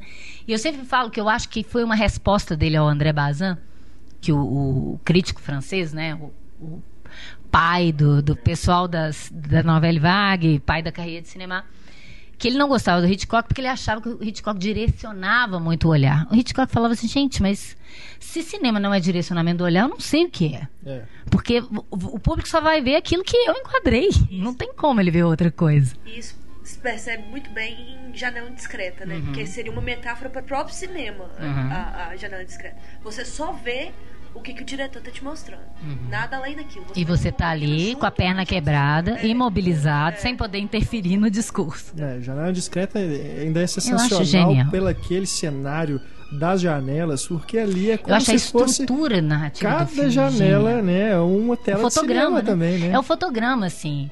É, você vai vendo os fotogramas, aí você tem a- a- A o intervalo preto. Sim. E é muito legal quando você está acompanhando e de repente na outra janela não tem nada, porque está entre. Que é a narrativa por omissão, que eu acho que é a principal característica dele. Que por mais que ele use a imagem, explane tudo ali que a gente está vendo e construindo, o que ele omite e deixa a gente construir na nossa cabeça, que é, de novo, uma. Não sei se quem aprendeu de quem, mas como esses cineastas contemporâneos eles dialogavam muito, né? O Lubitsch fazia muito isso, né? Quando ele fechava uma porta na cara do espectador, e você tinha que imaginar o que estava acontecendo ali por trás. Que ele, inclusive, cita o Lubitsch no, no Frenzy, que eu adoro aquela sequência que o assassino vai subindo a escada com a, com a menina Sim. e fecha a porta e ele fala: Você sabia que você é meu tipo de mulher? Que é a frase chave para matar a pessoa. Aquilo é E genial. aí você vai para entrar, ele fecha a porta na sua cara e, E a câmera afastando a volta câmera. e Volta você vê rua. que É não tem fantástico. jeito, que ela vai. que mesmo que ela grite, É. não é possível ajudá-la mais. E o né? que é bacana, Sensacional. pô, é aquele plano é sensacional, é, não só por isso, mas assim, até pela, pela mensagem que você que, que, que ele, que ele incute ali, que é o fato de que constantemente as coisas acontecem à nossa volta e a gente não Plena luz atenção, do plena dia, luz do dia, no meio da, da banca de verdura É, e ele faz isso num movimento de conta. câmera, né? E é, é- é só esses detalhezinhos que transformam o Hitchcock no Hitchcock. É, é, um exemplo que eu sempre acho assim que me comove, me comove mesmo, é engraçado, de tão, de tão bonito que é, é da sombra De uma de dúvida. uma dúvida, que é aquele discurso do Joseph Cotten, né, do tio Charlie, quando ele vai falando sobre as mulheres, as mulheres repulsivas e não sei o que, e a câmera vai se aproximando lentamente, vai se aproximando do rosto dele, né, uma câmera subjetiva, inclusive, que ele deixa claro com a câmera subjetiva, ele bota o olhar da menina muito claro, e a câmera vai se aproximando, e aí quando ele termina aquele discurso, ela fala, mas elas são seres humanos, elas são, são pessoas. E ali, 99,9% dos diretores teriam cortado pra ela, pra mostrar ela falando. Mas eles são, são seres humanos. Ele mantém no rosto dele. Dele. E aí Ele vira pra ele câmera. vira pra câmera, consequentemente. Pra gente, Uhum. pergunta. São? São É, mesmo. fantástico. E aí, essa decisão, essa decisão dele não cortar é que permite que essa cena tenha impacto no final. Então, é uma decisão fantástica. Uma outra é do Homem que Sabia Demais, do, de, a primeira versão de, de 34. 35, 6. É, é 36. uma coisa assim. 34, 56, o filme é 34. 34. é. 34. Que é quando é, eles mandam um bilhete pra mãe, tipo, não converse com a polícia. Uhum. E aí o marido vai, entrega pra ela o bilhete, e aí ela abre o bilhete, e aí, de novo, 99,9% dos diretores. Ela abriu o bilhete, até hoje fariam isso. Ela abriu o bilhete, olhou, corta pra um plano, detalhe, mostrando a porra do conteúdo do bilhete. O que, que ele faz? Ele inclui dois planos intermediários. Ela abre o bilhete, aí ele corta, a gente vai, ah, vai mostrar não. Aí ele corta pra cabeça dela de lado, corta, de- agora vamos- ele mostra as costas do bilhete, corta, aí ele mostra o bilhete. Quer dizer, ele coloca dois- esses dois planos adicionais que devem acrescentar o quê? Um E, e segundo. estendendo o suspense. É o suspense, Você fica porque louco o suspense nada mais que é. do que você criar uma expectativa e não cumprir aquela expectativa no momento. Você, né, a resolução da expectativa. Isso é fantástico, são dois planos. Aí a, a pessoa fala, mas não é possível, agora rápido é jeito. Quer dizer, um segundo, mas é o segundo que faz a diferença. Faz diferença, exato. E é engra... nesse filme também, já que você falou, né? é, eu gosto de passar as duas versões para os alunos compararem as diferenças entre elas, né? Ah, Tem as diferenças óbvias, claro, mas eu gosto muito nesse filme, na, na primeira versão, como que ele concentra em aspectos do cinema mudo, mais do que no outro. Porque no outro você fica muito com a Doris Day, você já entendeu o que está acontecendo, ele já te mostrou, porque isso é uma coisa que o Hitchcock hoje em dia cansa um pouco, porque o espectador é mais esperto, talvez, do que o daquela época, que ele tem uma coisa didática de ficar explicando muito para que ninguém perca. E às vezes ele reitera essa informação até o limite de você achar que você está sendo subestimado, né? Mas nesse filme, é, no filme da Doris Day, é muito dialógico. Ela entra lá e aí o assassino vem e fala: Olha, a vida do seu filho está em suas mãos. Tudo depende da senhora, de como a senhora vai fazer. E ele mesmo, que era contra essa ideia da, da informação estar no diálogo, ele pôs esse diálogo para ficar diferente da versão anterior. Porque na versão anterior, o cara olha para ela, entrega uma coisa na mão dela, e igual você está falando, você pensa, eu quero ver o que, que é. Ele, antes de mostrar, ele mostra o rosto dela, mostra o rosto do cara. O cara sai, volta pro rosto dela, ela olha, e quando ela olha para baixo, é que você vê a, o que, que tá na mão. E é o broche da filha. E ela vai ficar assistindo o concerto, de vez em quando ela vai olhar esse broche, e aí o olho dela começa a marejar. É muito mais interessante do que o cara falar, a vida dos seus filhos está em suas mãos. Tá literalmente. Quando ele colocou o broche na mão dela, a vida do filho está na mão dela. É. Né? Ele usa do, do adereço, e isso é uma coisa que eu estava falando no início, né? No cinema mudo, isso é uma lição de Griffith. Ele fala que o primeiro grande mestre dele foi o Griffith, que foi ele que estabeleceu o que, que seria o suspense, quando ele desenvolveu a montagem paralela. Quando ele suspende uma ação para colocar outra em paralelo e você fica esperando quando que vai voltar na outra, é a ideia de suspense criada, né? E a segunda é você esconder né, o- uma informação do, do personagem que o espectador somente ele detém. Né? E é, essa, essa ideia né, do, de distender demais o suspense, que ele falou que às vezes ele errou nisso, né? Nesse filme, O Marido Era o Culpado, né? O título horroroso em Aham. português. horroroso. É, Esse ainda da fase britânica. da fase britânica, que é, ele dá uma bomba para um menino, o, o- sabotador lá do filme, dá uma bomba para um menino entregar num lugar e fala: Olha, você tem que entregar essa bomba até uma e meia. Uhum. E ele vai mostrando o relógio, mostrando esse menino parando, e a gente começa a ficar tenso e tal, não sei o quê. E ele fala: quando você distende demais o tempo da- da- do suspense, você dá uma ilusão para o espectador de que algo possa vir a acontecer para impedir aquilo que aconteça. E no caso, ele não impediu, o menino morre mesmo. Uhum. Então aquilo para ele foi um erro absurdo que ele falou que nunca mais ele cometeria. Entendi. Porque ele deixou muito tempo a gente acompanhar aquele menino, né, o menininho eh, se divertindo, e aí você vai se afeiçoando cada vez mais aquele menino e fica com uma esperança Aham. de que ele vá sobreviver até o último momento, né? Aham. E não, e aí o espectador é extremamente frustrado na sua expectativa. E é interessante que o Brian De Palma, que é o sujeito que mais construiu sua carreira em torno né, da, das lições do Hitchcock, para dizer de uma certa maneira, ele faz isso no, nos Intocáveis, ele parece que corrigiu esse erro do, do Hitchcock. Que ele dá a bomba para o menino levar, mas a gente mal vê esse menino, né? Ele vai e tal, e aí você não se afeiçoa é, esse menino, porque é importante que aquela bomba detone, inclusive com a criança, para uhum. ser o mote da narrativa. Inclusive, nesse mesmo filme que o Hitchcock acha um erro, é fundamental para o que acontece depois. Eu não vou contar. Mas se aquele menino não morre, ele, ele não tem o final do filme. É. Do que vai acontecer depois em relação à irmã do menino. Então, mas é interessante como que ele construía a, o filme. Ele falava, ele, o Truffaut conta no livro que ele me escreveu uma carta falando: "Não, estou interessada num filme que quando ele estava é, planejando o Frenzy, é, que é interessante porque desde o início a gente já sabe quem é o assassino." e que é um estrangulador de mulheres, e aí cada vez que uma personagem chegar perto dele, a gente vai ficar tenso. Quer dizer, ele não estava nem um pouco preocupado com a trama. Ele estava preocupado com a possibilidade de criação de suspense que a trama ia uhum. é, possibilitar para ele, né? Então, é, ele fala isso, detestava esse povo que fica preocupado com a verossimilhança da história, com o que, que significa é, os, os MacGuffins, que a gente não, não falou ainda, né? O, o pretexto Sim. da narrativa, isso para ele não importava em Mas é nada. É por isso que eu, eu, eu, eu me sinto meio estranho, assim, de ser tão fã do Hitchcock de usar tão, tão fartamente Hitchcock no curso e dizer que um corpo que cai é meu favorito. Porque, de certa forma, um corpo que cai é o menos Hitchcockiano, Hitchcockiano? Bonito isso, dos filmes do Hitchcock. Nesse sentido, assim, ele tem um controle absoluto da narrativa, uhum. o uso de cores no filme. Eu gravei um videocast sobre isso. Uhum. O uso de cores do filme é Aliás, é, um, é o melhor uso de cor para ele. Sensacional. coloridos então, dele. do ponto de vista narrativa, é, é fantástico. Mas é o filme do Hitchcock que eu acho que tem mais trama.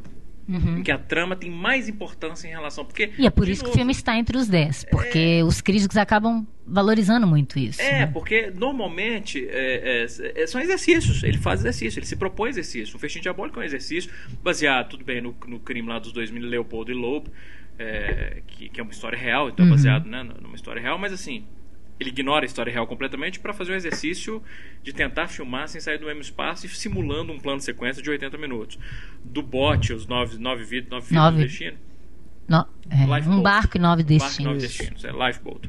Vamos filmar num barco, janela discreta. Então, assim, ele se propõe desafios narrativos. Eu, me encanta, me fascina.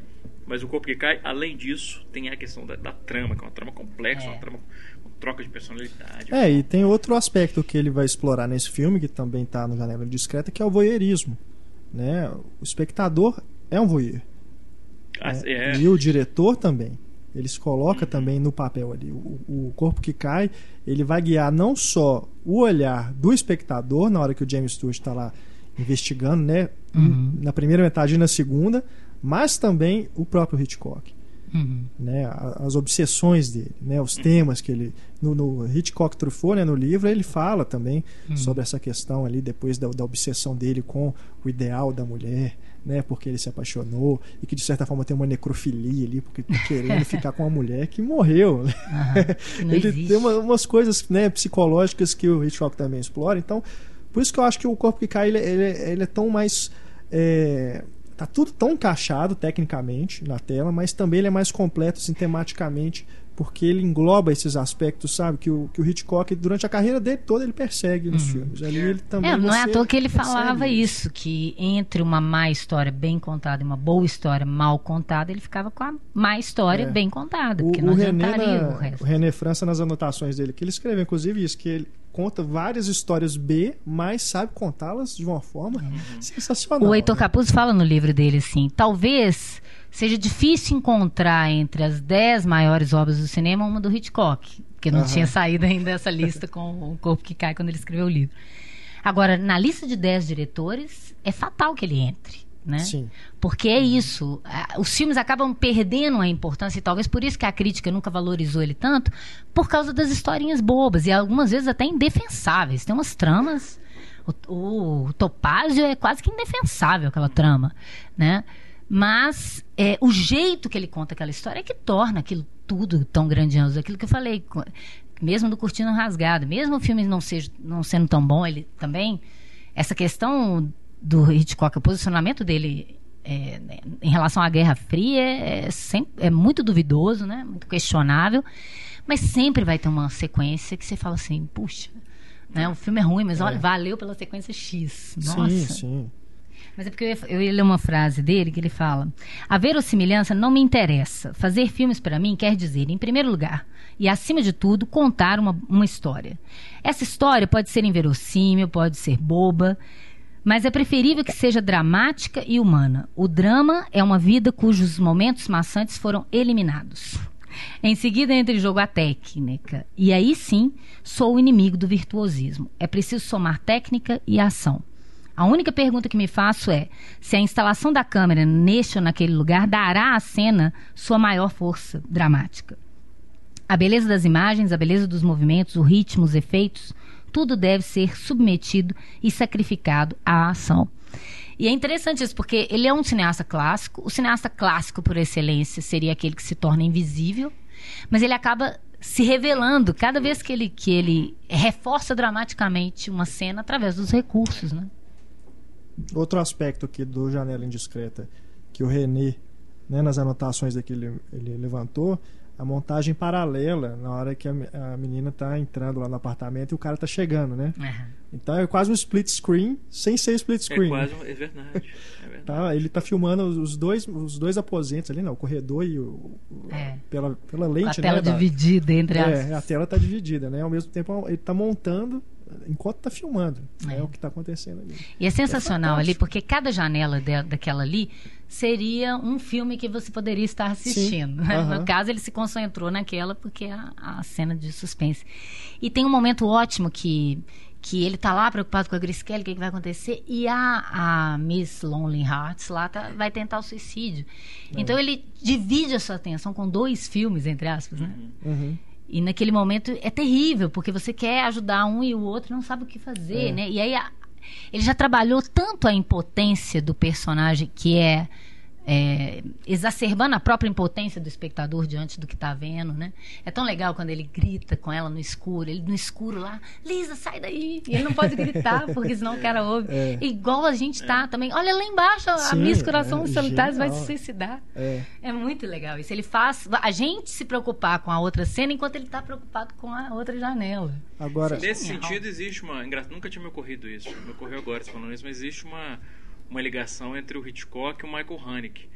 é, de comentar constantemente a impotência do, do espectador, especialmente por É. estar na- sempre nas mãos do diretor. Uhum. A diferença é que o Hitchcock fazia esse comentário em prol do suspense e o Haneke fazia isso em prol do seu sadismo pessoal de sacanear, o- de sacanear o espectador. Mas existe uma similaridade curiosa entre os É. dois. agora no Corpo que Cai eu também faço uma leitura de que ele também comenta o próprio cinema, justamente nessa espiral em que o James Stewart se encontra ali já na metade final do filme, porque ele está perseguindo uma verdade, uma realidade que não existe.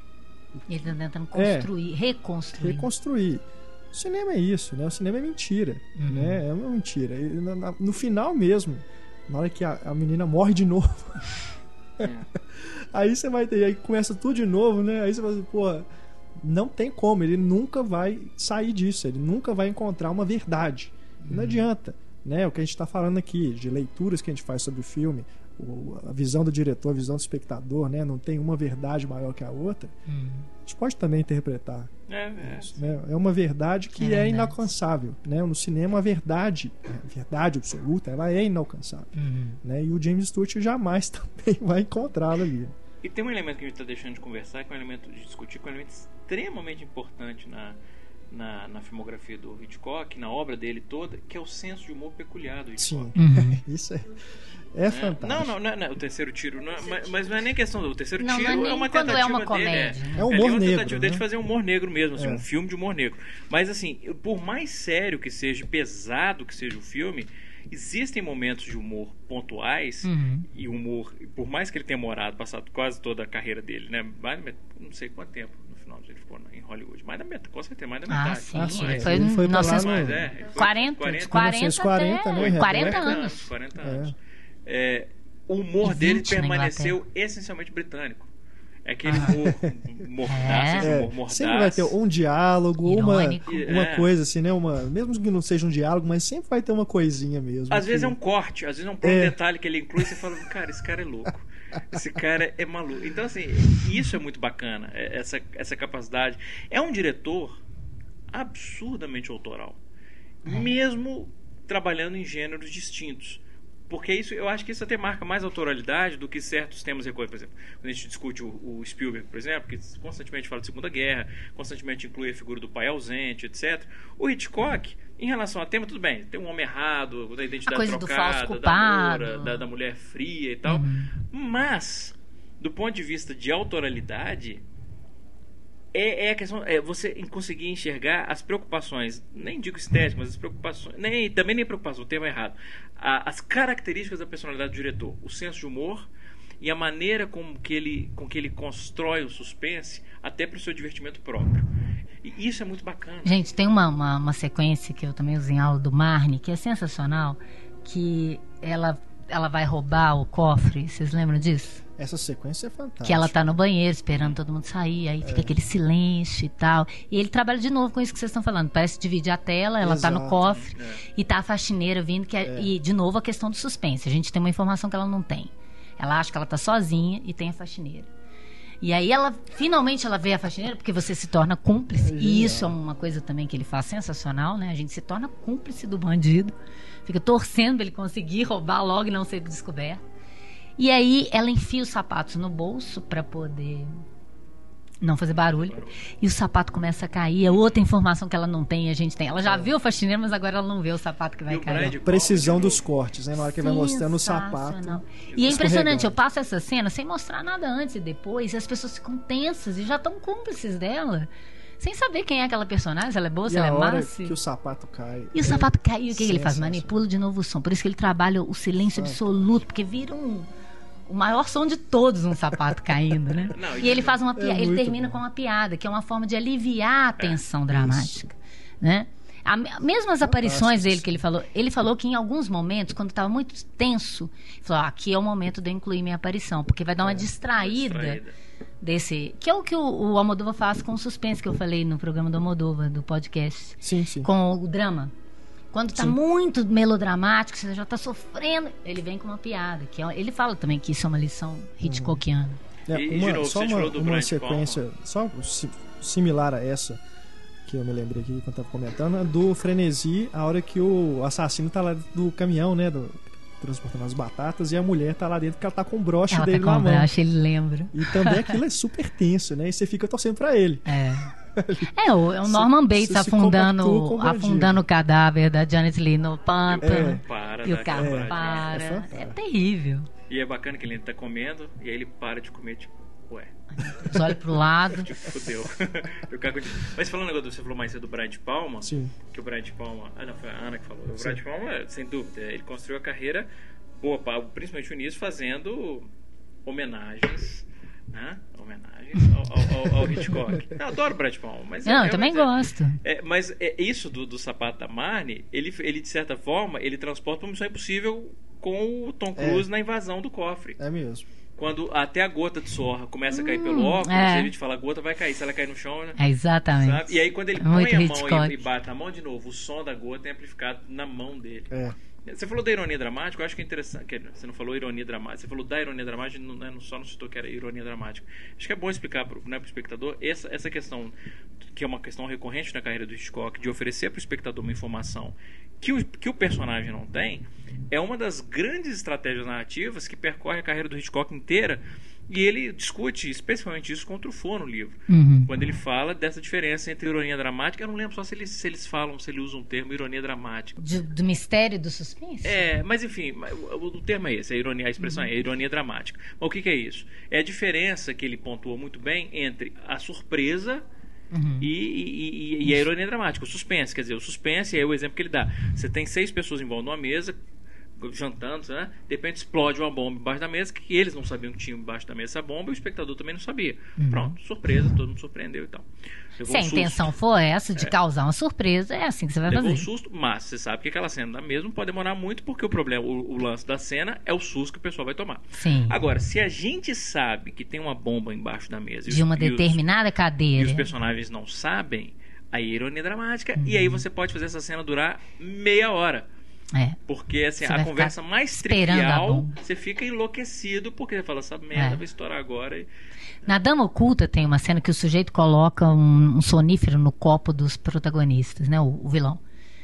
E aí ele fala isso, que normalmente você, você filmaria a conversa e, e ficaria esperando o, o momento em que, que eles vão beber e tal. E ele falava assim que a tendência do, do diretor que fica filmando a conversa como uma conversa, né? Como eu vou filmar uma conversa? Vou escolher o melhor ângulo para filmar a conversa. Mas não é a conversa que importa. Importa o momento em que eles vão beber. Então ele tira a câmera do, do tradicional, né? De filmar os dois em num determinado ângulo, é, enfim. E coloca a câmera do- na mesa e ele mandou construir copos gigantes para você ver o copo em primeiro plano e o sujeito no fundo. E é di- o diálogo não interessa a mínima. Você não está preocupado com o diálogo, você só está preocupado com. Porque em primeiro plano está o copo. Então a pessoa vai, pega, vai com a mão no copo e volta. Aí ela leva na boca e fala uma coisa. E aí isso vai. Você fala, meu Deus, vai beber ou não vai beber? Vai beber ou não vai? E o pior, eles são os mocinhos, você não quer que eles bebam. Mas você fica tenso, esperando quando eles vão beber. De certo modo, te colocou de novo como cúmplice do bandido É. né?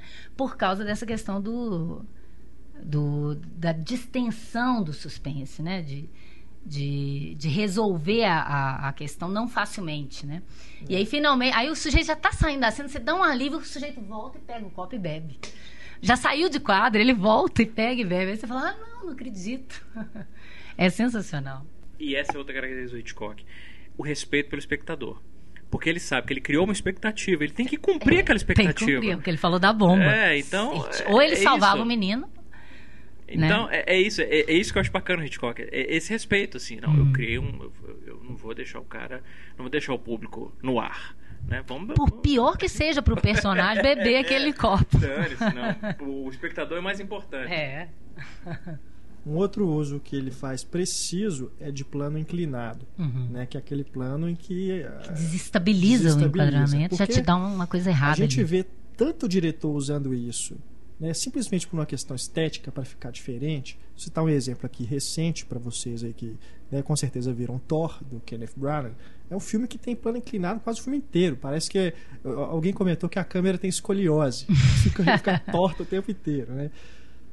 Em alguns momentos você eu, eu faço uma leitura de que seria justificado, porque afinal de contas você tem um personagem que está vindo de outro mundo, né? Tá numa situação diferente, aquilo é Ele não tem a mesma visão que a nossa. Exato, mas você percebe claramente que é o filme inteiro, não tem por que usar plano inclinado na maioria das cenas. Não, nesse filme o marido era ocupado, a primeira vez que aparece o marido, o plano é Aham. inclinado. Você já sabe que tem alguma coisa errada com o cara, apesar do título horroroso. Aham.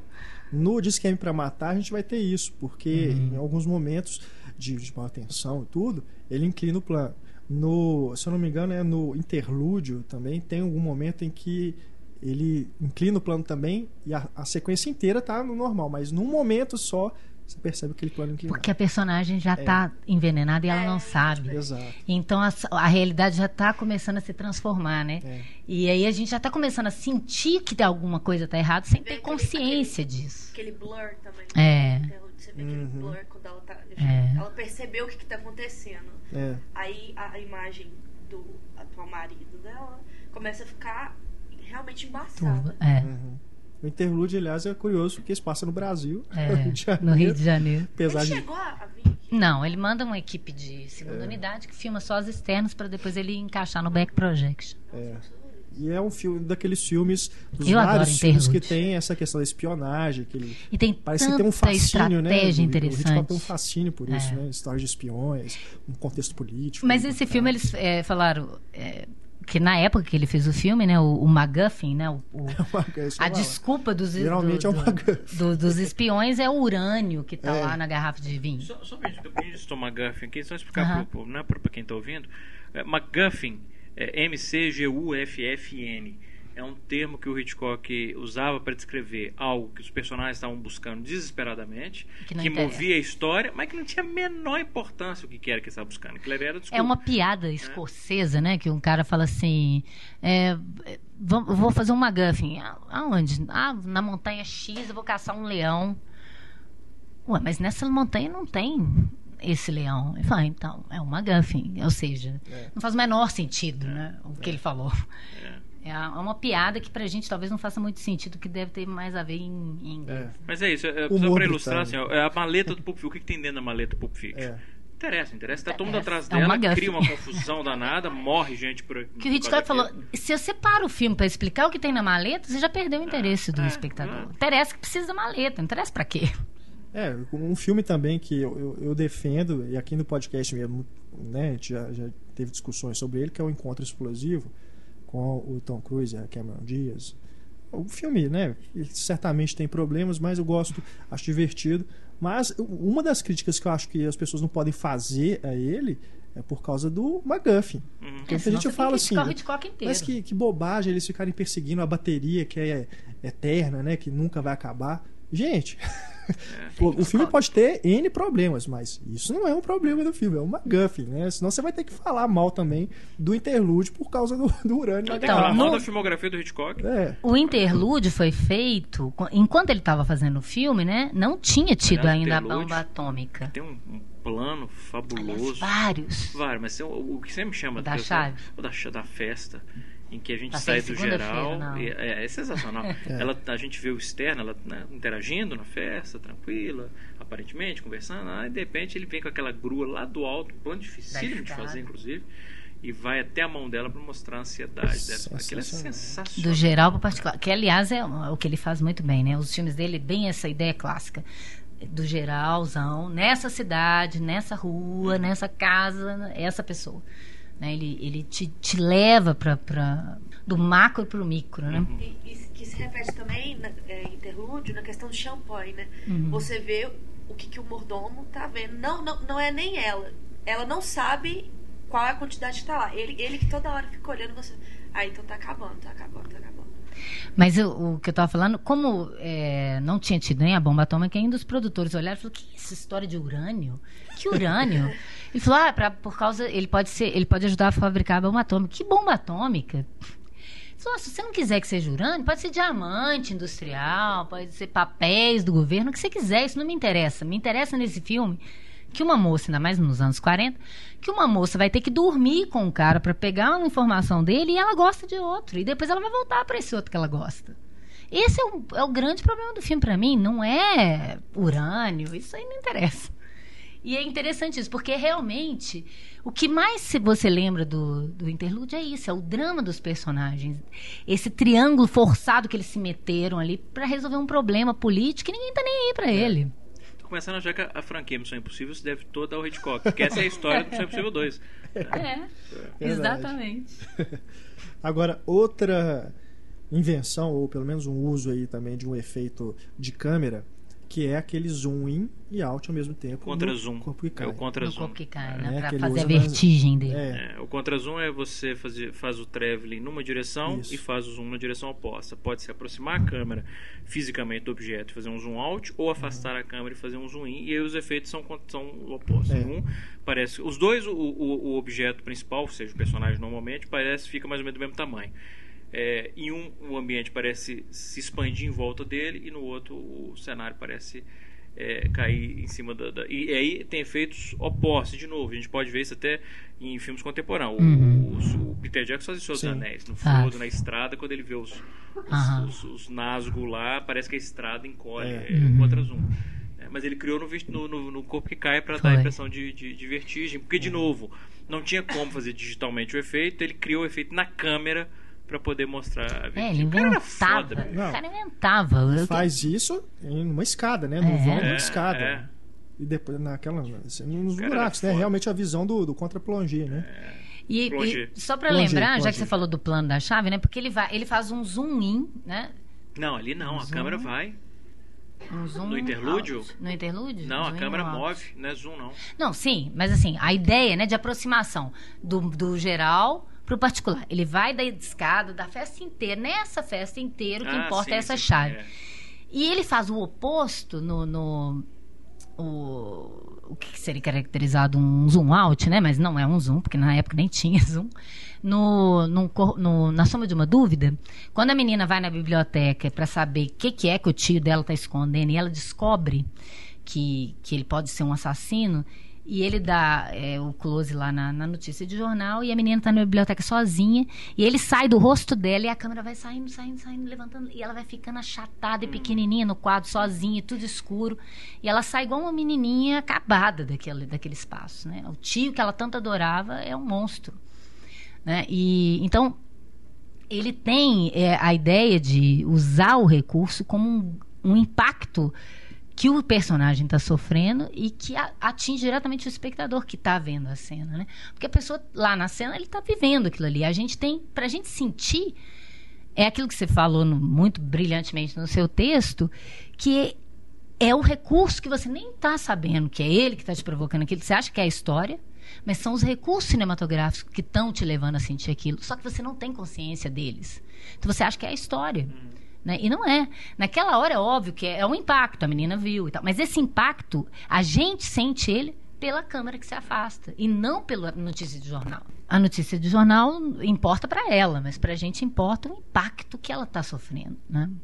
Pra mim esse podcast já valeu, porque ela.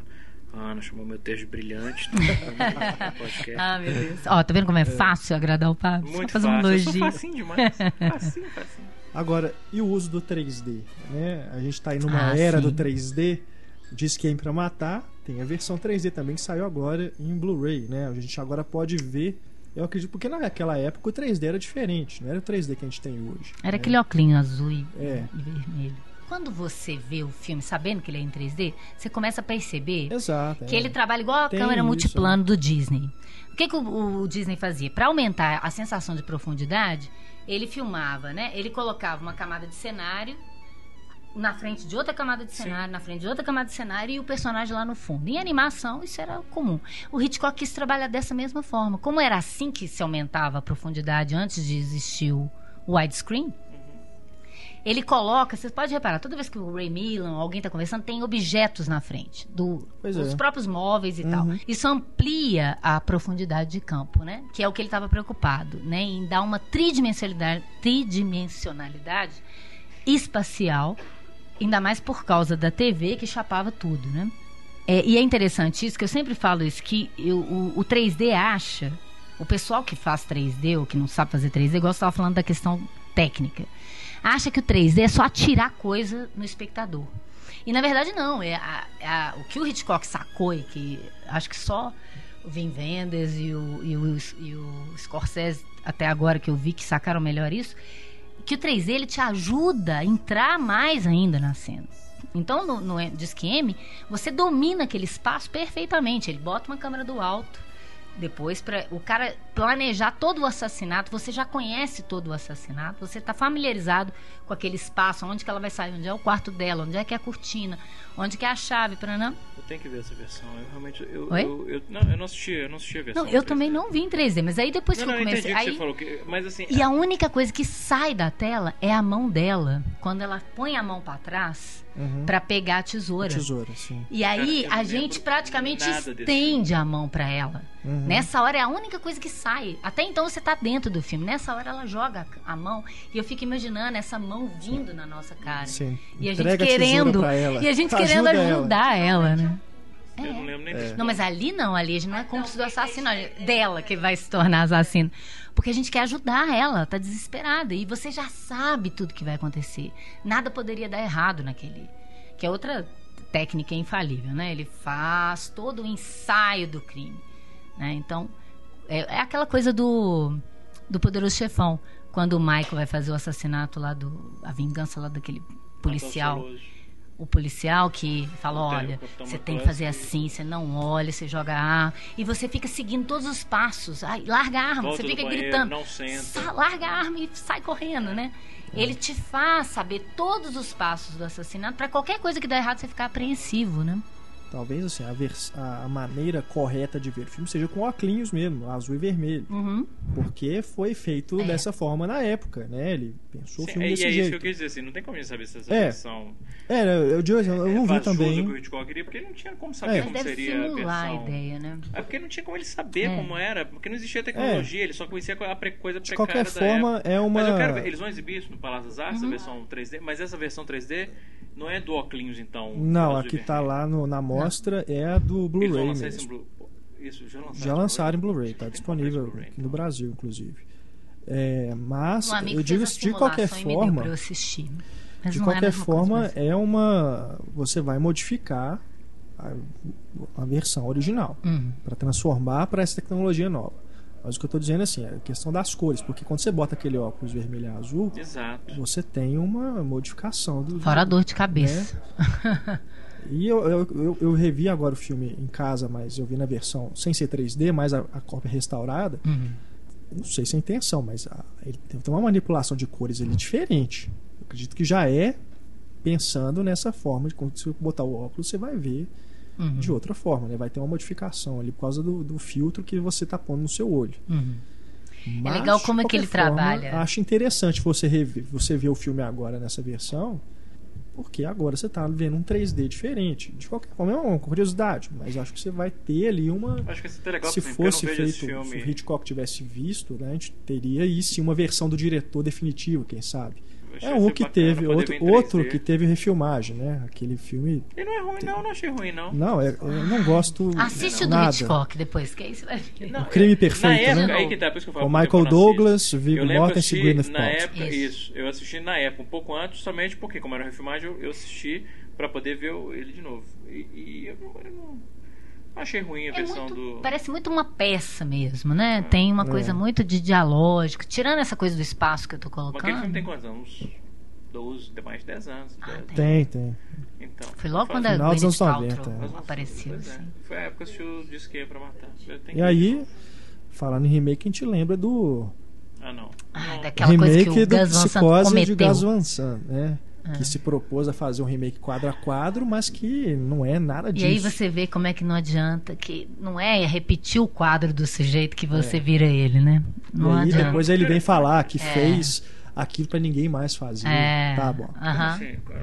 É, ele justifica, diz- dizendo que fez a refilmagem pra que ninguém mais faça. Que bonzinho, cara. Que, que, alma Todo mundo devia assinar isso. Ó, não quero que ninguém faça. Assim, não, nada contra. Claro que é, é, eu sempre prefiro o, é, o original em alguma medida, mas assim, nada contra remake, mas qual é o sentido de fazer um remake igualzinho? Por que que não relança o filme no cinema para as novas gerações verem? Eu não consigo compreender É. isso. Né? O John Waters tem uma frase ótima, ele fala assim, gente, pra que refilmar um grande filme que não tem problema? Refilma os ruins e conserta eles. É. Né? Pega aquilo que tá ruim e tenta melhorar e lança de novo, porque aquilo ali não, não tem mais salvação. Agora, um bom relança o filme para as pessoas verem como ele é. Antigamente existia isso, né?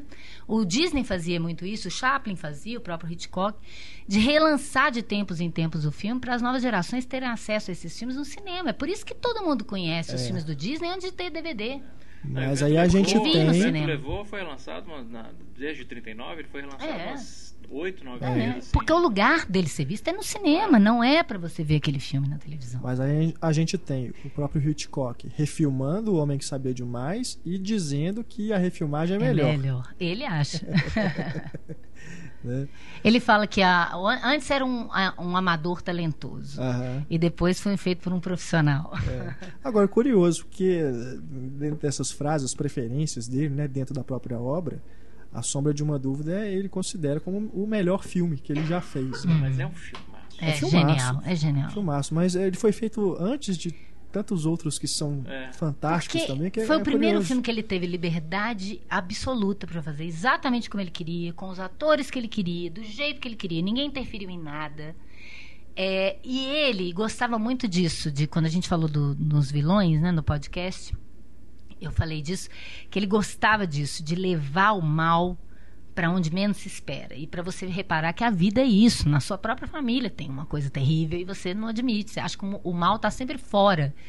E ele está dentro de você, isso é, é inerente ao ser humano, né? E aquela coisa da cidadezinha tipicamente americana, dele ter, dele ter trabalhado com o Thornton Wilder, que ele gostava de trabalhar com grandes escritores, né? Desde que eles fossem flexíveis para fazer a cena do jeito que ele queria, né?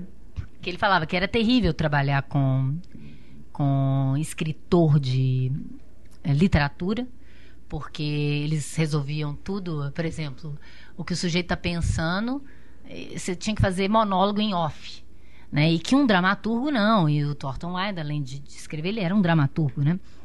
E que o, e o Thornton Wilder entendia plenamente o que ele queria. Então, ele conseguiu é, o melhor resultado que ele conseguiu em relação ao que ele imaginou e o que ele viu na tela. E assim, o filme tem grandes é, sacadas, né? Em todo o filme, né? a questão temática dele que é recorrente, essa questão que eu estava falando.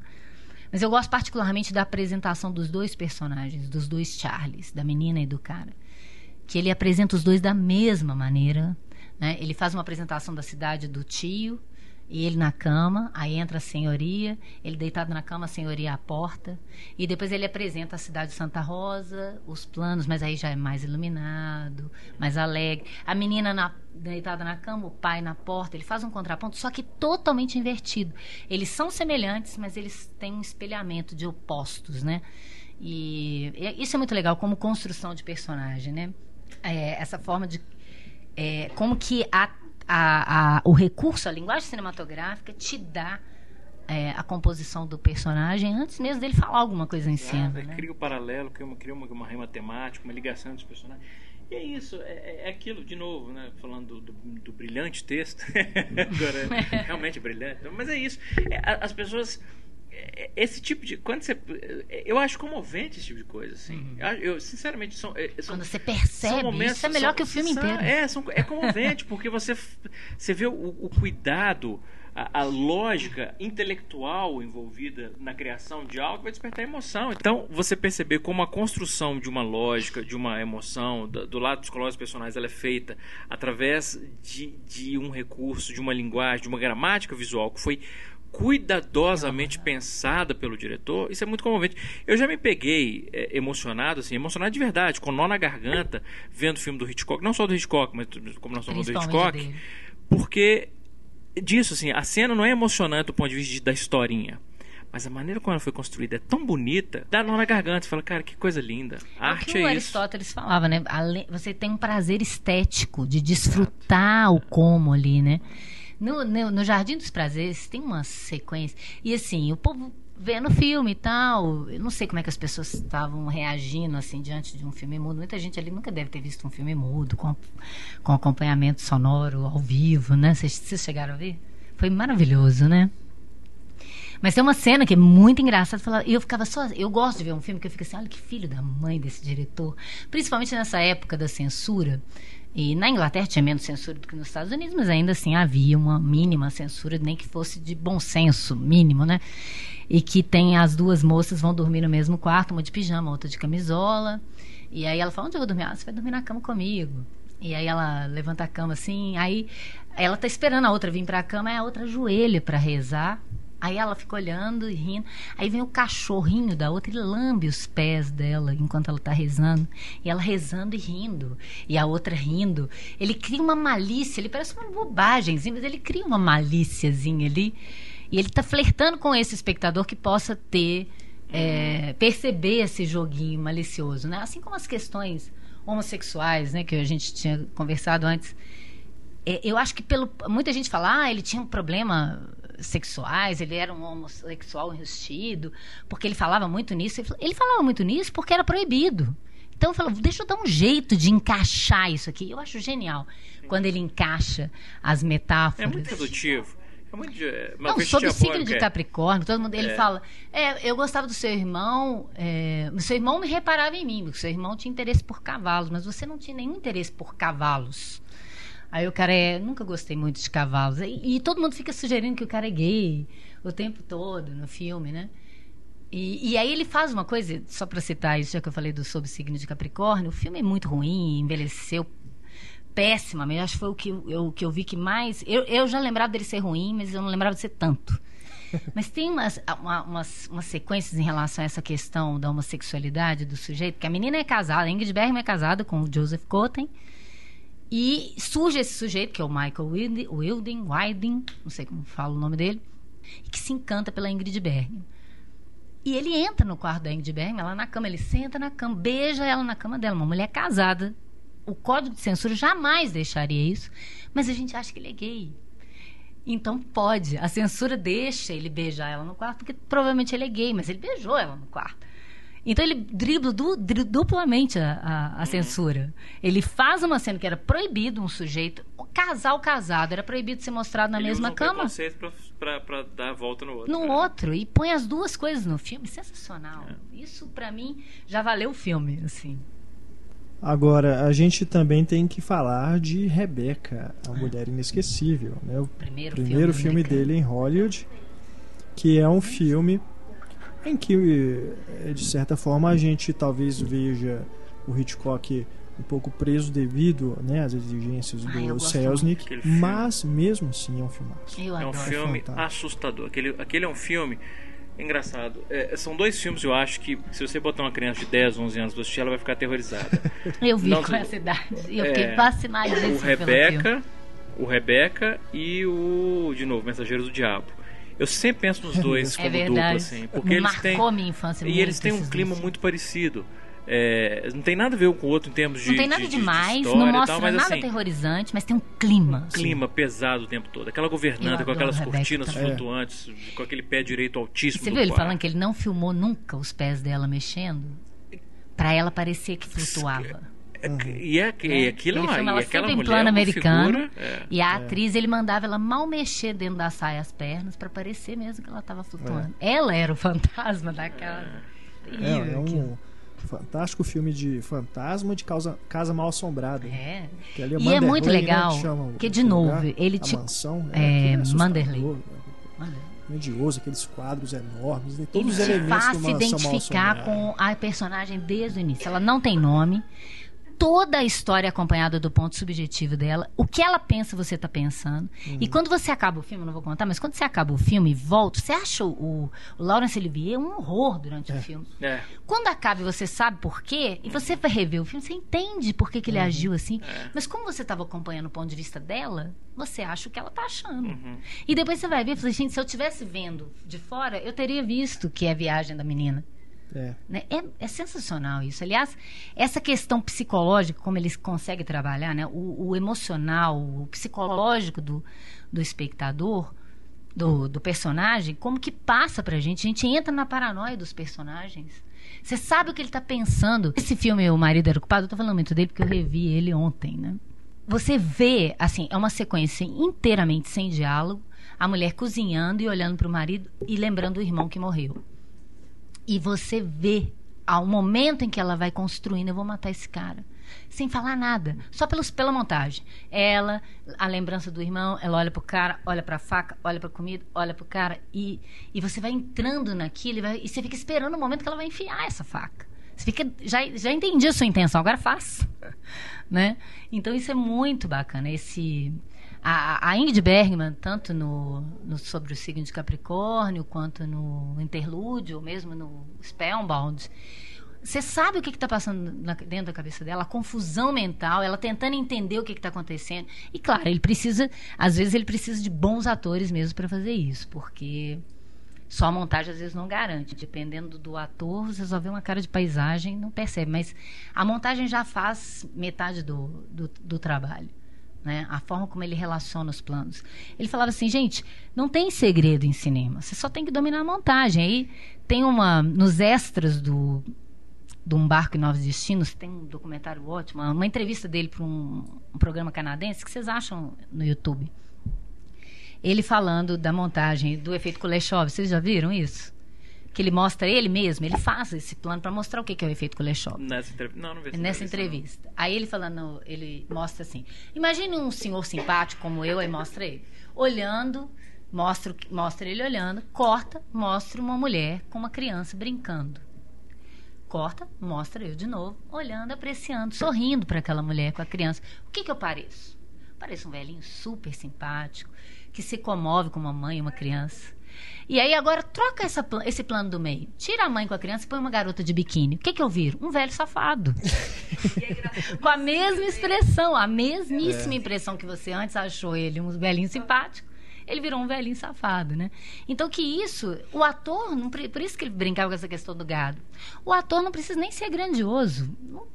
É, é o que eu vou mostrar entre o antes e o depois do rosto dele que vai te dizer que se ele é bom ou não. Tanto é que as pessoas falavam, o Cary Grant, que a crítica não, eu até gosto muito dele, mas a crítica não considerava ele um grande ator e todo mundo acha ele sensacional nos filmes do Hitchcock. Aí o Hitchcock falava assim, ah, eu e o Tomazini é, agradecemos ao, ao montador. Não, mas o, o Cary Grant, ele era Ah, não, eu Principalmente que ele adoro tinha, um- o Cary ele Grant. tinha um timing cômico fantástico. E um carisma que não existe É. mais em nenhum ator de hoje, né? É uma coisa. ele- Ele era perfeito pro Hitchcock, porque ele tem uma coisa cínica É, de, é, dessa é. coisa do humor britânico, né? Que é fundamental. E o Cary Grant parece levar isso na brincadeira, né? A gente falou pouco do Intriga Internacional. Sim, é. Intriga É outro Internacional, que eu, eu acho. Intriga Internacional e Ladrão de Casaco são os filmes deles que, se você for pensar, são as histórias mais idiotas. Mais idiotas. E eu adoro. Porque é essa coisa do Verdade. puro O cinema, de Ladrão de Casaco eu não entretenimento gosto tanto, de Hollywood. Eu gosto por essa coisa de ser uma brincadeira com entretenimento puro Não, hollywoodiano, eu entendo, clássico. eu entendo. que Mas nesse sentido, uma década depois não Internacional, existiria é, mais. O Intriga Internacional me encanta muito. Ladrão de Casaca. Eu gosto. É, o Intriga Eu Internacional adoro Ladrão de Casaco. tem aquele plano que mesmo se você não sabe de que filme que a gente está falando, você já viu esse plano, que é aquele do avião. Do avião. Porque É, toda perseguido montagem que tem, avião. acho que é da Warner, não sei, que tem dos filmes da Warner, tem aquela cena, né? Oscar, vai sempre usar aquela É. tomada. Que é sensacional. E de né? novo, mostra como Fantástico. Hitchcock- E não é, faz o menor sentido Não pra faz trama, sentido. mas não interessa. É, Faz. o menor sentido. Mas. Por que, que alguém mandaria alguém para um milharal para perseguir ele com um avião? avião, o menor e o avião sentido. ainda explode. Não, e você vê aquilo numa tela, a maior tela que você puder ver, vai ter um efeito cada vez Mas mais. assim, o que mais. Do Intriga né? Internacional, o que mais me. O que eu sempre me- chama a atenção, uma das coisas, nem é isso, é o final do filme. A economia do final do filme. Hitchcock fala que é o, o melhor final de filme dele. Não, mas é isso, é, é perfeito aquilo. Tipo, matou o vilão, comeu a mocinha, fim. Ainda faz o plano simbólico, É, do né? Entra no túnel. acabou, é isso. Isso é outra Você não coisa perde também. um segundo, acabou, ah, né, resolveu o conflito principal do filme, com a morte do vilão, pega a mocinha, recompensa, fim. Síntese dramática total. Isso é outra coisa também. Os finais do, dos filmes do Hitchcock são assim, né? Acabou mesmo. Não vai enrolar pra ter mais nada, não. Não, mas de novo, isso Acabou. demonstra não só aquilo seco, que tá comentando, o respeito É, um pelo corpo que espectador, É. O corpo que cai, você não sabe nem que, que, que- ele termina lá, É. né? O corpo. Aham. é, o respeito, o respeito ao espectador, né? Tipo, cumprir a acabei a trajetória da história, resolver a história, pra que eu vou continuar? Uhum. Pra eu como diretor ficar me né, podendo brincando, brincar mais aqui, não, acabou a história, eu resolvi o conflito principal, fim. É o respeito e, de novo, a inteligência dele de, de- do, do domínio da narrativa de saber que depois que o conflito principal é resolvido, o espectador perde a motivação de Perde. acompanhar a história. Acompanhar a história. Se é ele igual termina. a ideia de, de uma, de uma ampulheta.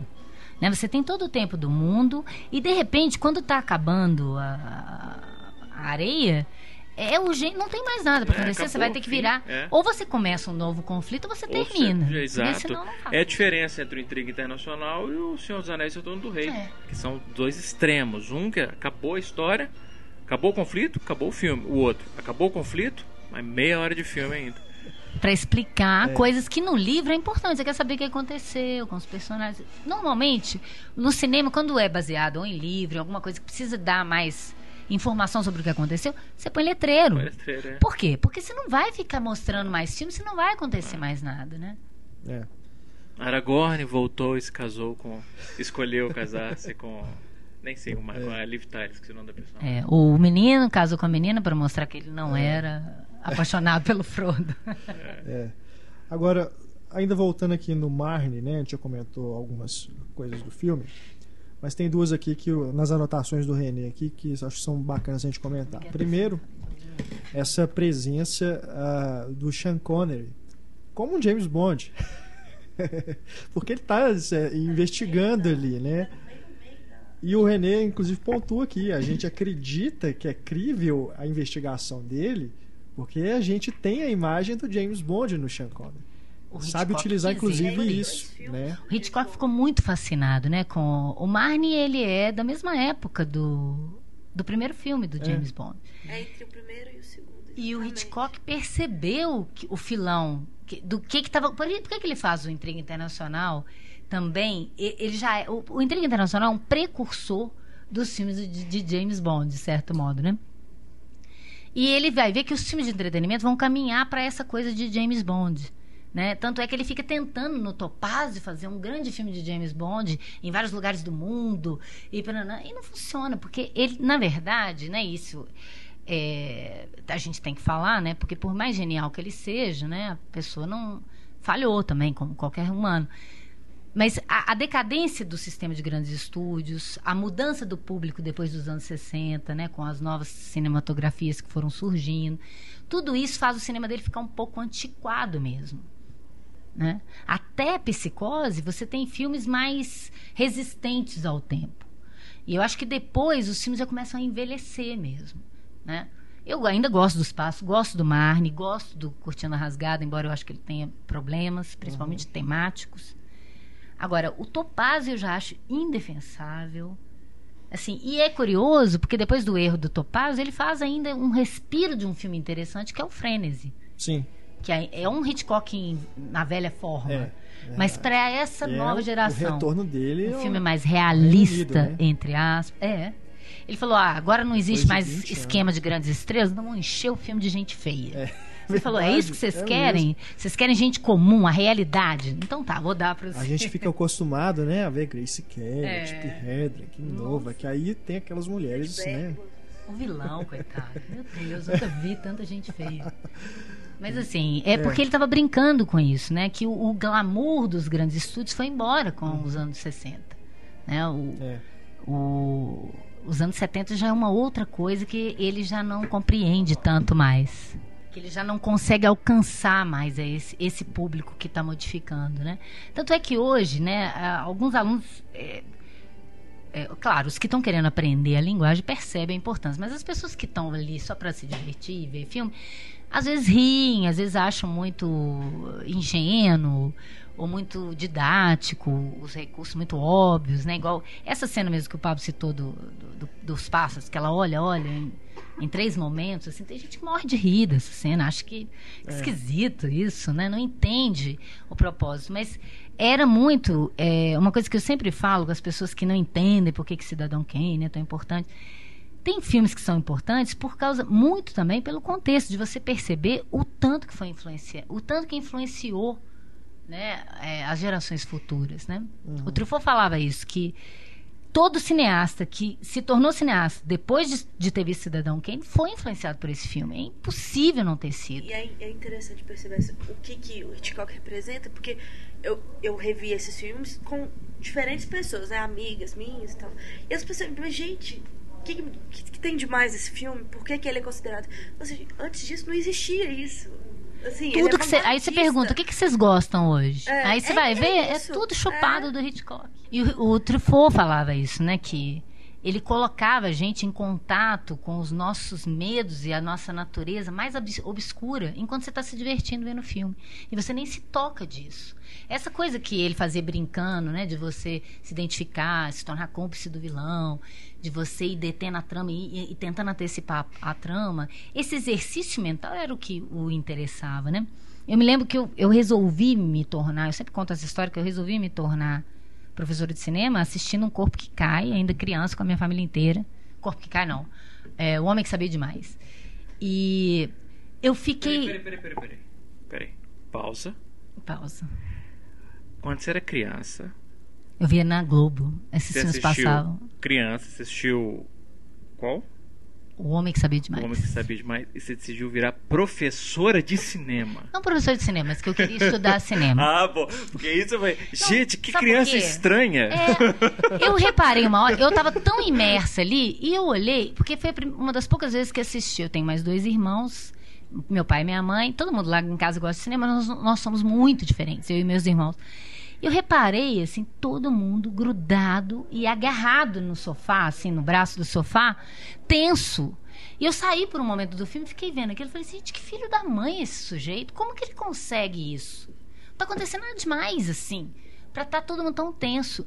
E aí, tipo assim, um tempo depois eu numa revista vi, sabe aquelas revistas que tem tipo umas frases da pessoa? Tinha uma frase do Hitchcock falando assim. Eu até recortei e se colei numa agendinha minha velha que tem lá em casa. Ele falou assim: "Quando eu faço filme, eu quero que as pessoas agarrem o braço da poltrona e esqueçam que a cadeira tem braço." Tipo assim, ela não tá nem percebendo que ela tá fazendo isso. Falei, pronto, é isso que eu quero fazer. Eu quero entender por que que a pessoa agarra. Você tinha quantos anos? Ah, sei lá, uns 10, 11 anos. É... Essa história é muito linda. Não, era isso. Eu falava assim, gente, aí quando eu fui fazer meu mestrado, né? Na verdade, eu não sei se eu queria ser professor, eu queria estudar cinema. Eu queria poder falar de cinema em paz sem parecer aquela chata que só fica falando de cinema, né? E eu fui fazer mestrado, e aí eu comecei a. a eu cheguei no, no, no, no o, o, tema de metalinguagem de, de, dessa coisa do filme dentro do filme, porque eu percebia que quando você via um filme, você via referências a outros filmes que eu conhecia, eu ria. E outras pessoas não riam, porque eu reconhecia aquela referência. E aí entrei em contato com um texto do Humberto Eco, ele fala isso, né? Da, o inventário imagético do, do espectador, ele é importante para você se tornar mais crítico ainda, né? E perceber, principalmente num filme que tenha citações e referências e homenagens, e aí eu comecei a estudar isso. Eu contei isso na minha defesa de mestrado e o, o sujeito que o professor Luiz Nazar, que fez o prefácio do livro, ele contou essa história toda no prefácio quando eu fui lançar o, o livro do mestrado. Mas eu acho que é, é isso que é o mais fascinante, né? Porque não é só. Você acha vários livros de cinema é, que falam, igual eu falei, sobre a temática dos filmes, sobre as obsessões do, do, do, do diretor com as mulheres, com sexo, com, com religião, ou com os problemas dele com isso, com aquilo, com a mãe. Que pode até ser interessante, mas na verdade você tem poucos livros que desvendem né, a, esse mecanismo de como que eu, de repente, estou segurando o braço da cadeira e aquilo é mentira, aquilo ali é uma tela de é. projeção é. e eu tô tão envolvida naquela mentira. Uhum. Né? Aquilo que você falou da, da questão da verdade, da mentira, né? Uhum. E isso sempre foi o mais fascinante para mim. E, e, e, pegando o gancho com, esse, com o seu texto, quanto mais eu pensava assim, gente, eu vou deixar de ter esse prazer. Porque quando eu saí do filme e comecei a ver o povo, o povo agarrado, eu pensei que eu ia perder o meu prazer. Não, não perdi, aumentou ainda mais quanto mais eu vejo um filme, eu, estou mais envolvida, eu fico perce... além de eu estar tá emocionada com o que está acontecendo, eu ainda estou pensando na estratégia do cara para fazer aquilo. Eu acho aquilo genial, Sim. né? Uhum. É muito legal. Um outro ponto aqui em relação ao Marne, a presença forte da mãe da protagonista, que a gente também vai ter em outros filmes, né? Psicose, claro, Pacto Sinistro, Os Pássaros, Interlúdio, enfim também é uma, é uma questão psicológica que ele vai trabalhar né, nos filmes. Mais uma obsessão do Hitchcock. Hum. Né? Eu gosto da mãe do, do Cary Grant no, no Intriga Internacional, que é a mesma atriz é. da mãe da, é. da Grace Kelly. Adoro o final do Ladrão de Casaco falar nisso, que ela, ela, ele não quer casar de jeito nenhum com ela e aí, além dele ter que casar com ela, ela fala assim, a mamãe vai adorar a sua casa. Uhum. Tipo assim, ainda vai morar com a sogra, né? É. Que horror, é o castigo do, do herói. E um outro filme que a gente falou, a gente só mencionou aqui, mas que é um dos mais famosos, Festim Diabólico, que é aquele em que ele tentou fazer o plano sequência o filme inteiro, mas né, tem devido à impossibilidade técnica, técnica ele vai no, no casaco, né, fechar ali, fazer o corte. Mas a ideia é que seja tudo em, em tempo só, né, em tempo real. E ali a gente tem também um elemento que é o defunto, a gente não. O defunto e a mãe. A tá. mãe também que está ausente na narrativa, é, presente o tempo exato. todo. É esse elemento invisível, né? Uhum. Que vai assombrar ali tudo e vai modificar tudo. Que é a mesma coisa da Rebeca. É. Que é só o nome e título do filme. Ela é uma presença que está ali, mas é ninguém vê a Rebeca em momento algum. Né? E, e você tá constrói tá um monstro na sua cabeça. Exato. É, é fantástico. Agora, o Festim Diabólico, eu revendo ele também, né? É impressionante como o filme não é cansativo. O texto é muito melhor do que pois eu me é.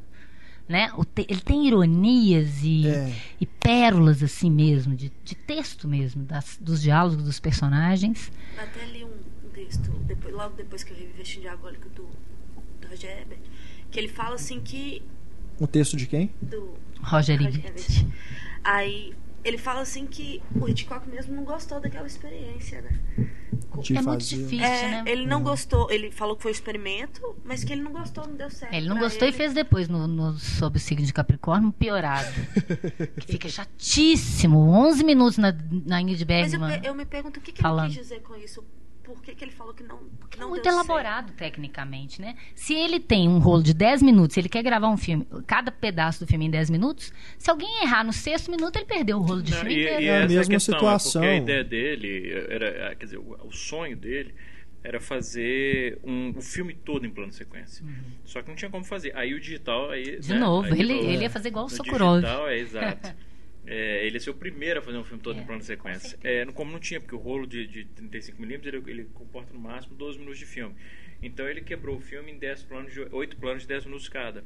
E ele fazia transição no final de cada rolo. Então é, ficou uma coisa artificial, assim. é, Porque ele teve que. Esse é um dos problemas. Ele teve que contornar a limitação técnica. É, encontrar soluções na, na- no movimento de câmera, na linguagem do filme. E é a mesma fica- situação que eu encontro aqui na gravação do podcast, porque vocês não sabem, mas a gente tem que fazer algumas interrupções aqui devido à limitação Problemas técnica. É, exato, é. Não e a é gente o tem que guardar o sequência, não, não- raciocínio, não a continuidade é. da fala para dar São sequência ao duas, movimento. são duas coisas que o, que o Hitchcock manifestava frustração particular. Esse do, do Festim Diabólico, ele não pôde rodar o filme no plano de sequência, e o plano inicial de psicose. Porque no plano inicial de psicose, a vontade dele, e eu não entendo que o Gus Van Sant não fez isso, pelo menos para satisfazer Ele o. poderia né? fazer. Pelo menos para satisfazer a vontade do Hitchcock, a vontade do Hitchcock era começar num plano da cidade e a câmera, num plano único, ir até a Entrar dentro do janela e entrar no quarto. É, e vai, não tinha como fazer isso na época, então ele teve que fazer no corte. E é engraçado assim, eu acho é, é, é- a, a câmera ela tem uma, uma fluidez e ela se ela funciona igual um personagem, como se a gente estivesse dentro da festa também. É, mas às vezes essa coisa da câmera ter que ir para trás de alguém ou de um sofá atrapalha essa fluidez da câmera e você percebe o recurso e isso atrapalha, te tira do filme, né? É, Agora é engraçado que durante anos você lia livros falando também um filme inteiramente sem cortes, o que É. era impossível. E no primeiro plano, a- assim, o filme mal começou, não é só a cada 10 minutos, porque Não, tinha não. também a troca de rolo Uhum. é, na- durante a projeção, né? Que tem aqueles sinais, né? Que davam do lado para indicar que tem que trocar de rolo, que tinha um corte ali, ele tem que fazer uma emenda. E tem momentos dramáticos que ele sabia que era fundamental ter o corte. Por exemplo, ele começa o filme na rua, vai pra janela, tem um grito e ele corta lá pra dentro. E todo mundo fala que o filme não tem, não tem corte, já começa com o corte, né? É. E o grito te chama, ele faz o corte no momento tão preciso que você não percebe que tem o corte. Essa que é a questão. Quando o sujeito grita e você quer ver que, por que, que ele gritou, ele corta e mostra a reação do outro diante do que gritou, né? É. Então isso é genial. Agora, a, a maior questão que ele queria também nisso era tentar, se o plano sequência ele te dá uma ilusão de tempo e espaço real transcorrido, será que eu poderia manipular o tempo? E ele manipula, porque o filme começa de dia e termina de noite através da janela. E ele dura só 80 minutos. Uma festa inteira dura 80 minutos, as pessoas chegam, saem, preparam.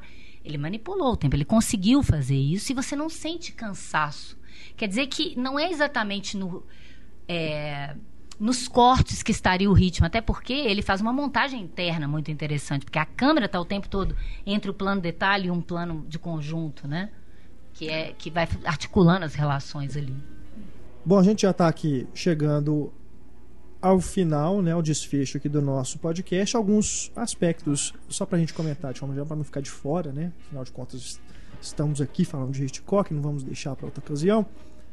Primeiro, ah, ah, o aspecto cômico, a gente já pontuou que ele tem né, essa, esse humor que está sempre presente nos filmes, mas ele tem alguns filmes que só podem ser considerados comédias, puramente. Né? O, o Terceiro Tiro, que é uma comédia de humor negro, é uma situação né, absurda que um pessoal de, um- de um vilarejo, né, encontra um cadáver e o filme todo gira em torno daquela situação. O que, que a gente vai fazer com isso? Né? A gente vai enterrar e desenterrar, enterrar e Continua desenterrar. divertido né? até hoje. É, é o filme de estreia da Shirley MacLaine, é esse? É, É. exatamente. É o Não, não. primeiro eu filme sei, dela. é, foi o primeiro filme É, dela. inclusive nos letreiros aparece Introducing. Shirley MacLaine. Eu faz muito tempo que eu não vejo, mas assim, quando eu penso nele, as cores me. Sabe? É. Isso é uma coisa.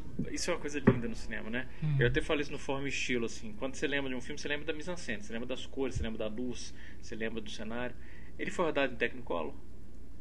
Acredito A cor que, sim, me vem na mente é a cor ele de Technicolor. É. Isso é, é legal no cinema, né? demais, Porque é faz lindo. muito tempo que eu não vejo esse filme. E eu penso assim, eu revi há pouco tempo, ele, ele resistiu bem, É, sabe? naquele, é filmado ainda é num, num campo, né? Então aquelas É. árvores coloridas, né? com aquelas Os flores e tudo, a tudo, grama. é muito bom. É tudo muito bem, é tudo muito salta aos olhos, né? E aqueles planos abertos. O Hitchcock é um E é tão diretor difícil um que filme filma dele assim, plano né? Com a aberto de uma natureza, forma né? Tão, é, é- é tão bonito os planos abertos, dá pra fazer até uma exposição só dos planos gerais né, do Hitchcock. Porque- e nesse filme, então, aquele, ele, ele explora, ele sabe que aquela beleza ele não pode simplesmente passar por aquilo, né? Ignorar, Porque os filmes dele geralmente são urbanos ou, ou muito em, em alcova, né? ou É, em apartamentos, né? Uhum. Ruas, becos. E esse filme é externo, isso é muito Uhum. interessante. Eu conheci esse filme por causa do Woody Allen, porque ele tem um conto Hum. que se baseia nesse, nesse, ne- nesse, nesse filme. E dá pra perceber vários aspectos do filme na filmografia do Woody Allen. Uhum. Essa coisa do. do- como, como que ele constrói o humor, eu, eu consigo perceber claramente. Eu lembro daquele plano que é o famoso do menininho no fundo e o Sim. corpo deitado e fica parecendo que o corpo é do, É, é do menino, né? Muito Aham. legal. É, e é um filme. O, o- Aquela coisa de leva o corpo pra cá, leva o corpo pra lá. Tem uma cena da banheira também. Sim, e o desfecho dele é genial. Que eles usam a brincadeira com o menininho. Não vou contar aqui, vocês têm que ver, porque é realmente uma coisa. Não é, não é um filme que a gente pode dizer que é dos melhores do Hitchcock, mas ele tem umas sacadas que E essa coisa de muito boas. personagens, episódios, eu acho que é o filme dele que tem mais a ver que eu falei no, no, no podcast do Almodóvar, como que o, o Almodóvar é, pega a coisa do Hitchcock. Uhum. Esse filme ele tem um, um clima dos filmes do, do Almodóvar, Uhum. dos filmes de novela, que tem vários personagens e várias Sim. subtramas ali por trás de cada mundinho daquele personagem.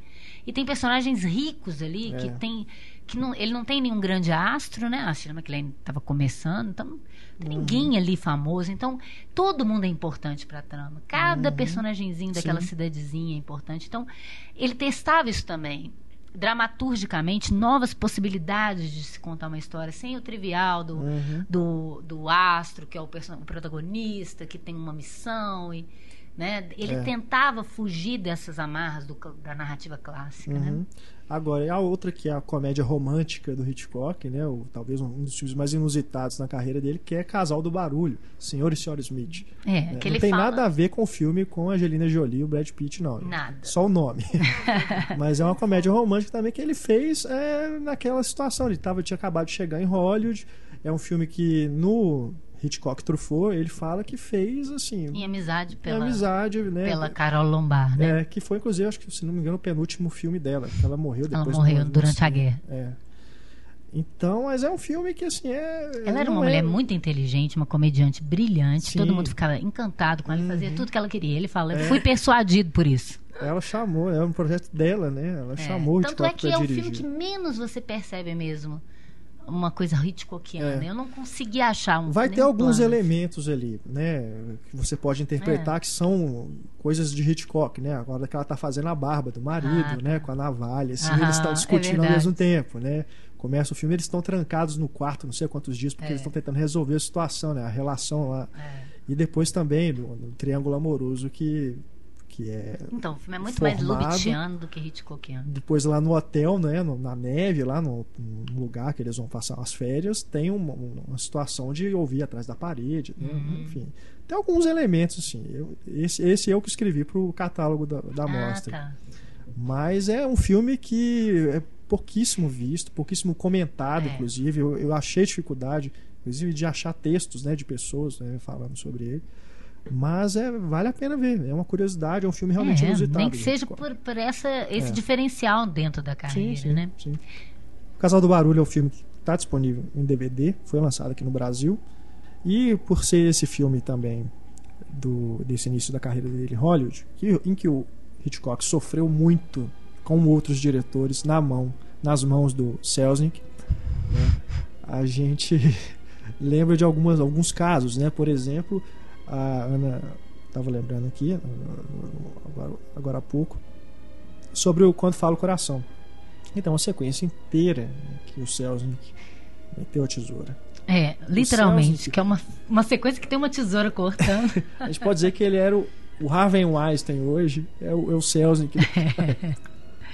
É, o, o, Hitchcock, ele, quando o Selznick ia visitar o estúdio, ele pedia para algum técnico dar problema na câmera, tirava as, as lâmpadas do cenário, falava que tinha um problema para ele não ver a filmagem, para ele poder continuar quando ele saísse, né?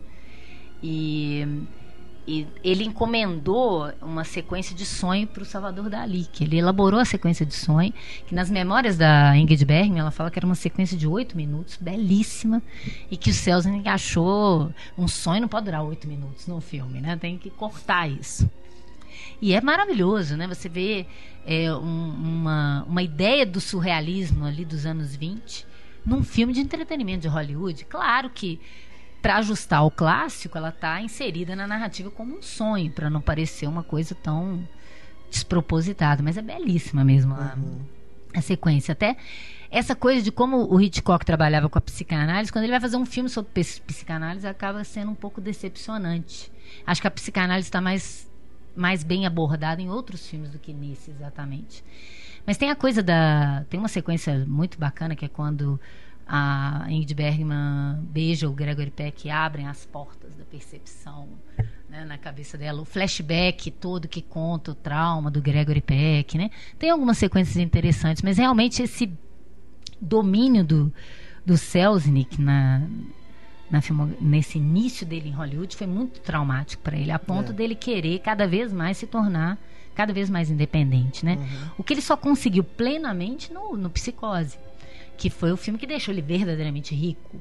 Porque com a experiência que ele teve na, na TV, de trabalhar com equipe rápida e barata e, é, e pequena, ele conseguiu fazer um filme extremamente barato e lucrar enormemente, né? Então, uhum. isso virou até um, um, certo, uma espécie de modelo de produção invejável, né? Uhum. E, enfim, e agora é claro que esses filmes ainda que tem a mão do Selznick, eles ainda têm essa coisa do, da aura do, dos grandes estúdios e da, da Hollywood clássica, né? Que com os filmes finais dele, né, já vai, isso já vai se perdendo, né? Nos últimos, como eu falei, o Topázio, o Trama Macabra, isso já não tem mais tanto. Né? É, isso é uma coisa que a gente percebe claramente, né? Quando ele vai chegando ali nesse finalzinho, como a gente falou lá no começo do programa, é um diretor que atravessou várias épocas, várias décadas do cinema. A gente observa a evolução da própria linguagem dentro desse, né, dessa carreira, dessa obra. Uhum. Quando vai chegando nos anos 70, você, você percebe até mesmo na no tipo da imagem, da qualidade da imagem, é. como que é uma coisa não é a mesma coisa diferente, mais. Né? E aí ele termina a carreira dirigindo o Trama Macabra, um projeto que ali ele já, já sofreu um problema de saúde, se não teve um infarto. As filmagens tiveram que ser paralisadas. E é, é, um filme bem regular, né? Eu também acho que pode se enquadrar aí das comédias dele, de certa forma, porque é, é são dois casais, né? Que estão ali, que, que se envolvem naquela trama gira em torno deles, um tentando passar a perna no outro, uhum. né? Tudo envolvendo ali um roubo de diamantes e tudo. É, mas realmente um filme bem, bem regular mesmo, uh, mas não deixa de ser divertido, né? É melhor encerrar a carreira com esse do que com Topázio. com certeza.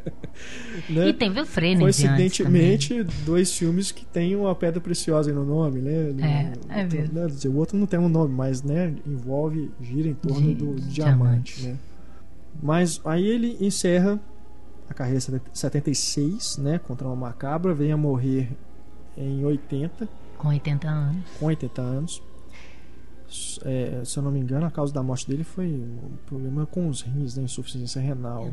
Mas, é, de toda forma, já estava aí, já era um senhor né, de idade, mas fica aquilo, né? Acho que ainda dava para ter feito pelo menos mais uns dois filmes ah, ele se tivesse. E que bom com, que ele foi com a saúde plena, né? O grande artista que ele queria ser reconhecido ainda em vida, Ainda né? em vida, Porque isso é né? tão injusto depois que a Sim. pessoa morre, aí vem todo mundo falar que o cara era genial.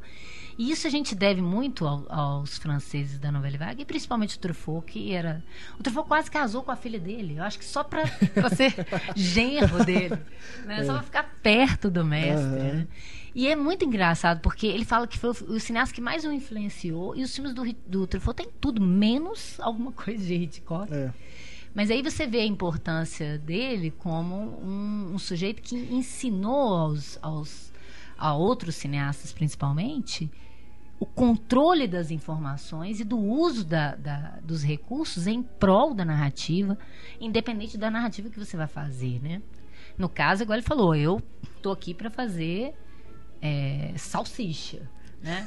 É uma indústria de, de salsicha, vou fazer a melhor, né? Eu quero oferecer o melhor produto é, digerível para o público, né? Ele não estava preocupado. Ele falava que o a arte do, do, do cinema que ele fazia estaria nesse, nessa forma de elaboração, não exatamente nas histórias que ele estava contando, né? Uhum. E é interessante que os grandes diretores sempre perceberam isso, né? É, a crítica não, não, nunca o exaltou antes da novela Vague fazê-lo, mas os, os diretores estavam de olho nisso, né? Tanto é que ele já influencia, influencia gente desde os seus contemporâneos, né? Uhum.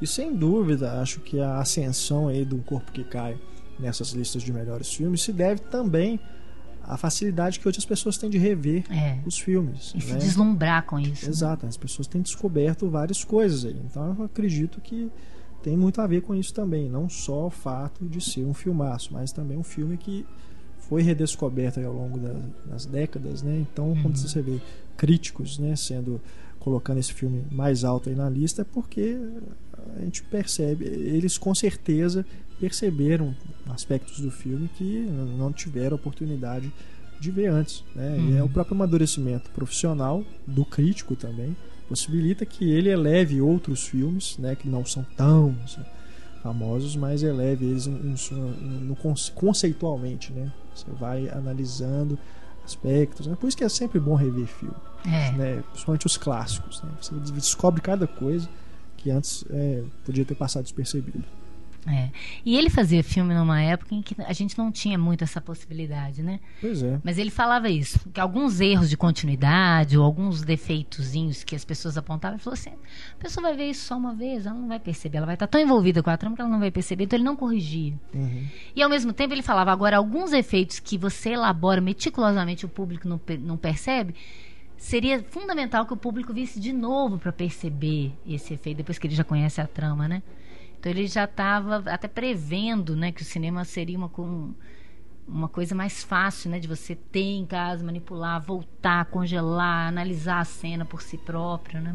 Então vamos encerrar o nosso podcast de número 100. Eu termino aqui com uma citação do Godard, que foi o René que trouxe pra gente aqui no, nas anotações dele, que fala sobre essa questão toda que a gente discutiu aqui da, do poder de manipulação do Hitchcock. Godard diz: Hitchcock foi bem sucedido no ponto em que Júlio César, Napoleão e Hitler fracassaram exercer controle sobre o universo. Pessoal, agradecemos aqui a audiência né, nesse centésimo programa, em todos esses 100 programas, né, sem contar os 2.0. A gente já tem mais de 100 edições, vou contar. Mas a gente fica super agradecido pelo carinho, pela paciência, né? Afinal de contas, duas horas e meia quase aqui de programa, né? Todo A mundo que sempre falando, pede, ah, inclusive, pra gente fazer programa de três horas, né? Aí é um mistério ainda a gente entender o sucesso dessa audiência, né? Da- Das pessoas realmente é, terem a vontade né, de, de go- e gostarem, né? Não só de ver cinema, mas de aprender, ouvir. Né? A gente falando aqui, a gente sempre traz convidados os mais qualificados. A Ana Lúcia aqui como prova disso. Traz É. convidados mais qualificados, mas eu também. É porque você não é convidado, eu sempre vou falar isso, Pablo Gelassi. Gente, você, um prazer estar aqui. você Parabéns é o pro criador Cinema do em Cinema em Cena. Eu também sou, ah, eu sou fã, eu também ouço desde os primeiros. Recomendo para os É. meus alunos. Eu acho, eu acho muito legal. Às vezes eu dou aula de autores e estilos e um aluno que falta e fala: "Como é que eu faço para abonar a falta?" Eu falo, "Ó, ouve o programa do, dos grandes diretores X. É. E depois você me faz um texto sobre. Depois você vê o É, não é à toa que a Uau, gente. viu? Pra pôr na falta. Tá vendo? uma É. falta. Serve como crédito aí. É. Mas a gente né, fica agradecido principalmente pelo sucesso dessa série Grandes Diretores. Não é à toa que a gente escolheu fazer o programa 100 com ela e com esse grande né, diretor aí, o Hitchcock. Mas a gente agradece também. Essa semana passada, 114 anos, não é isso?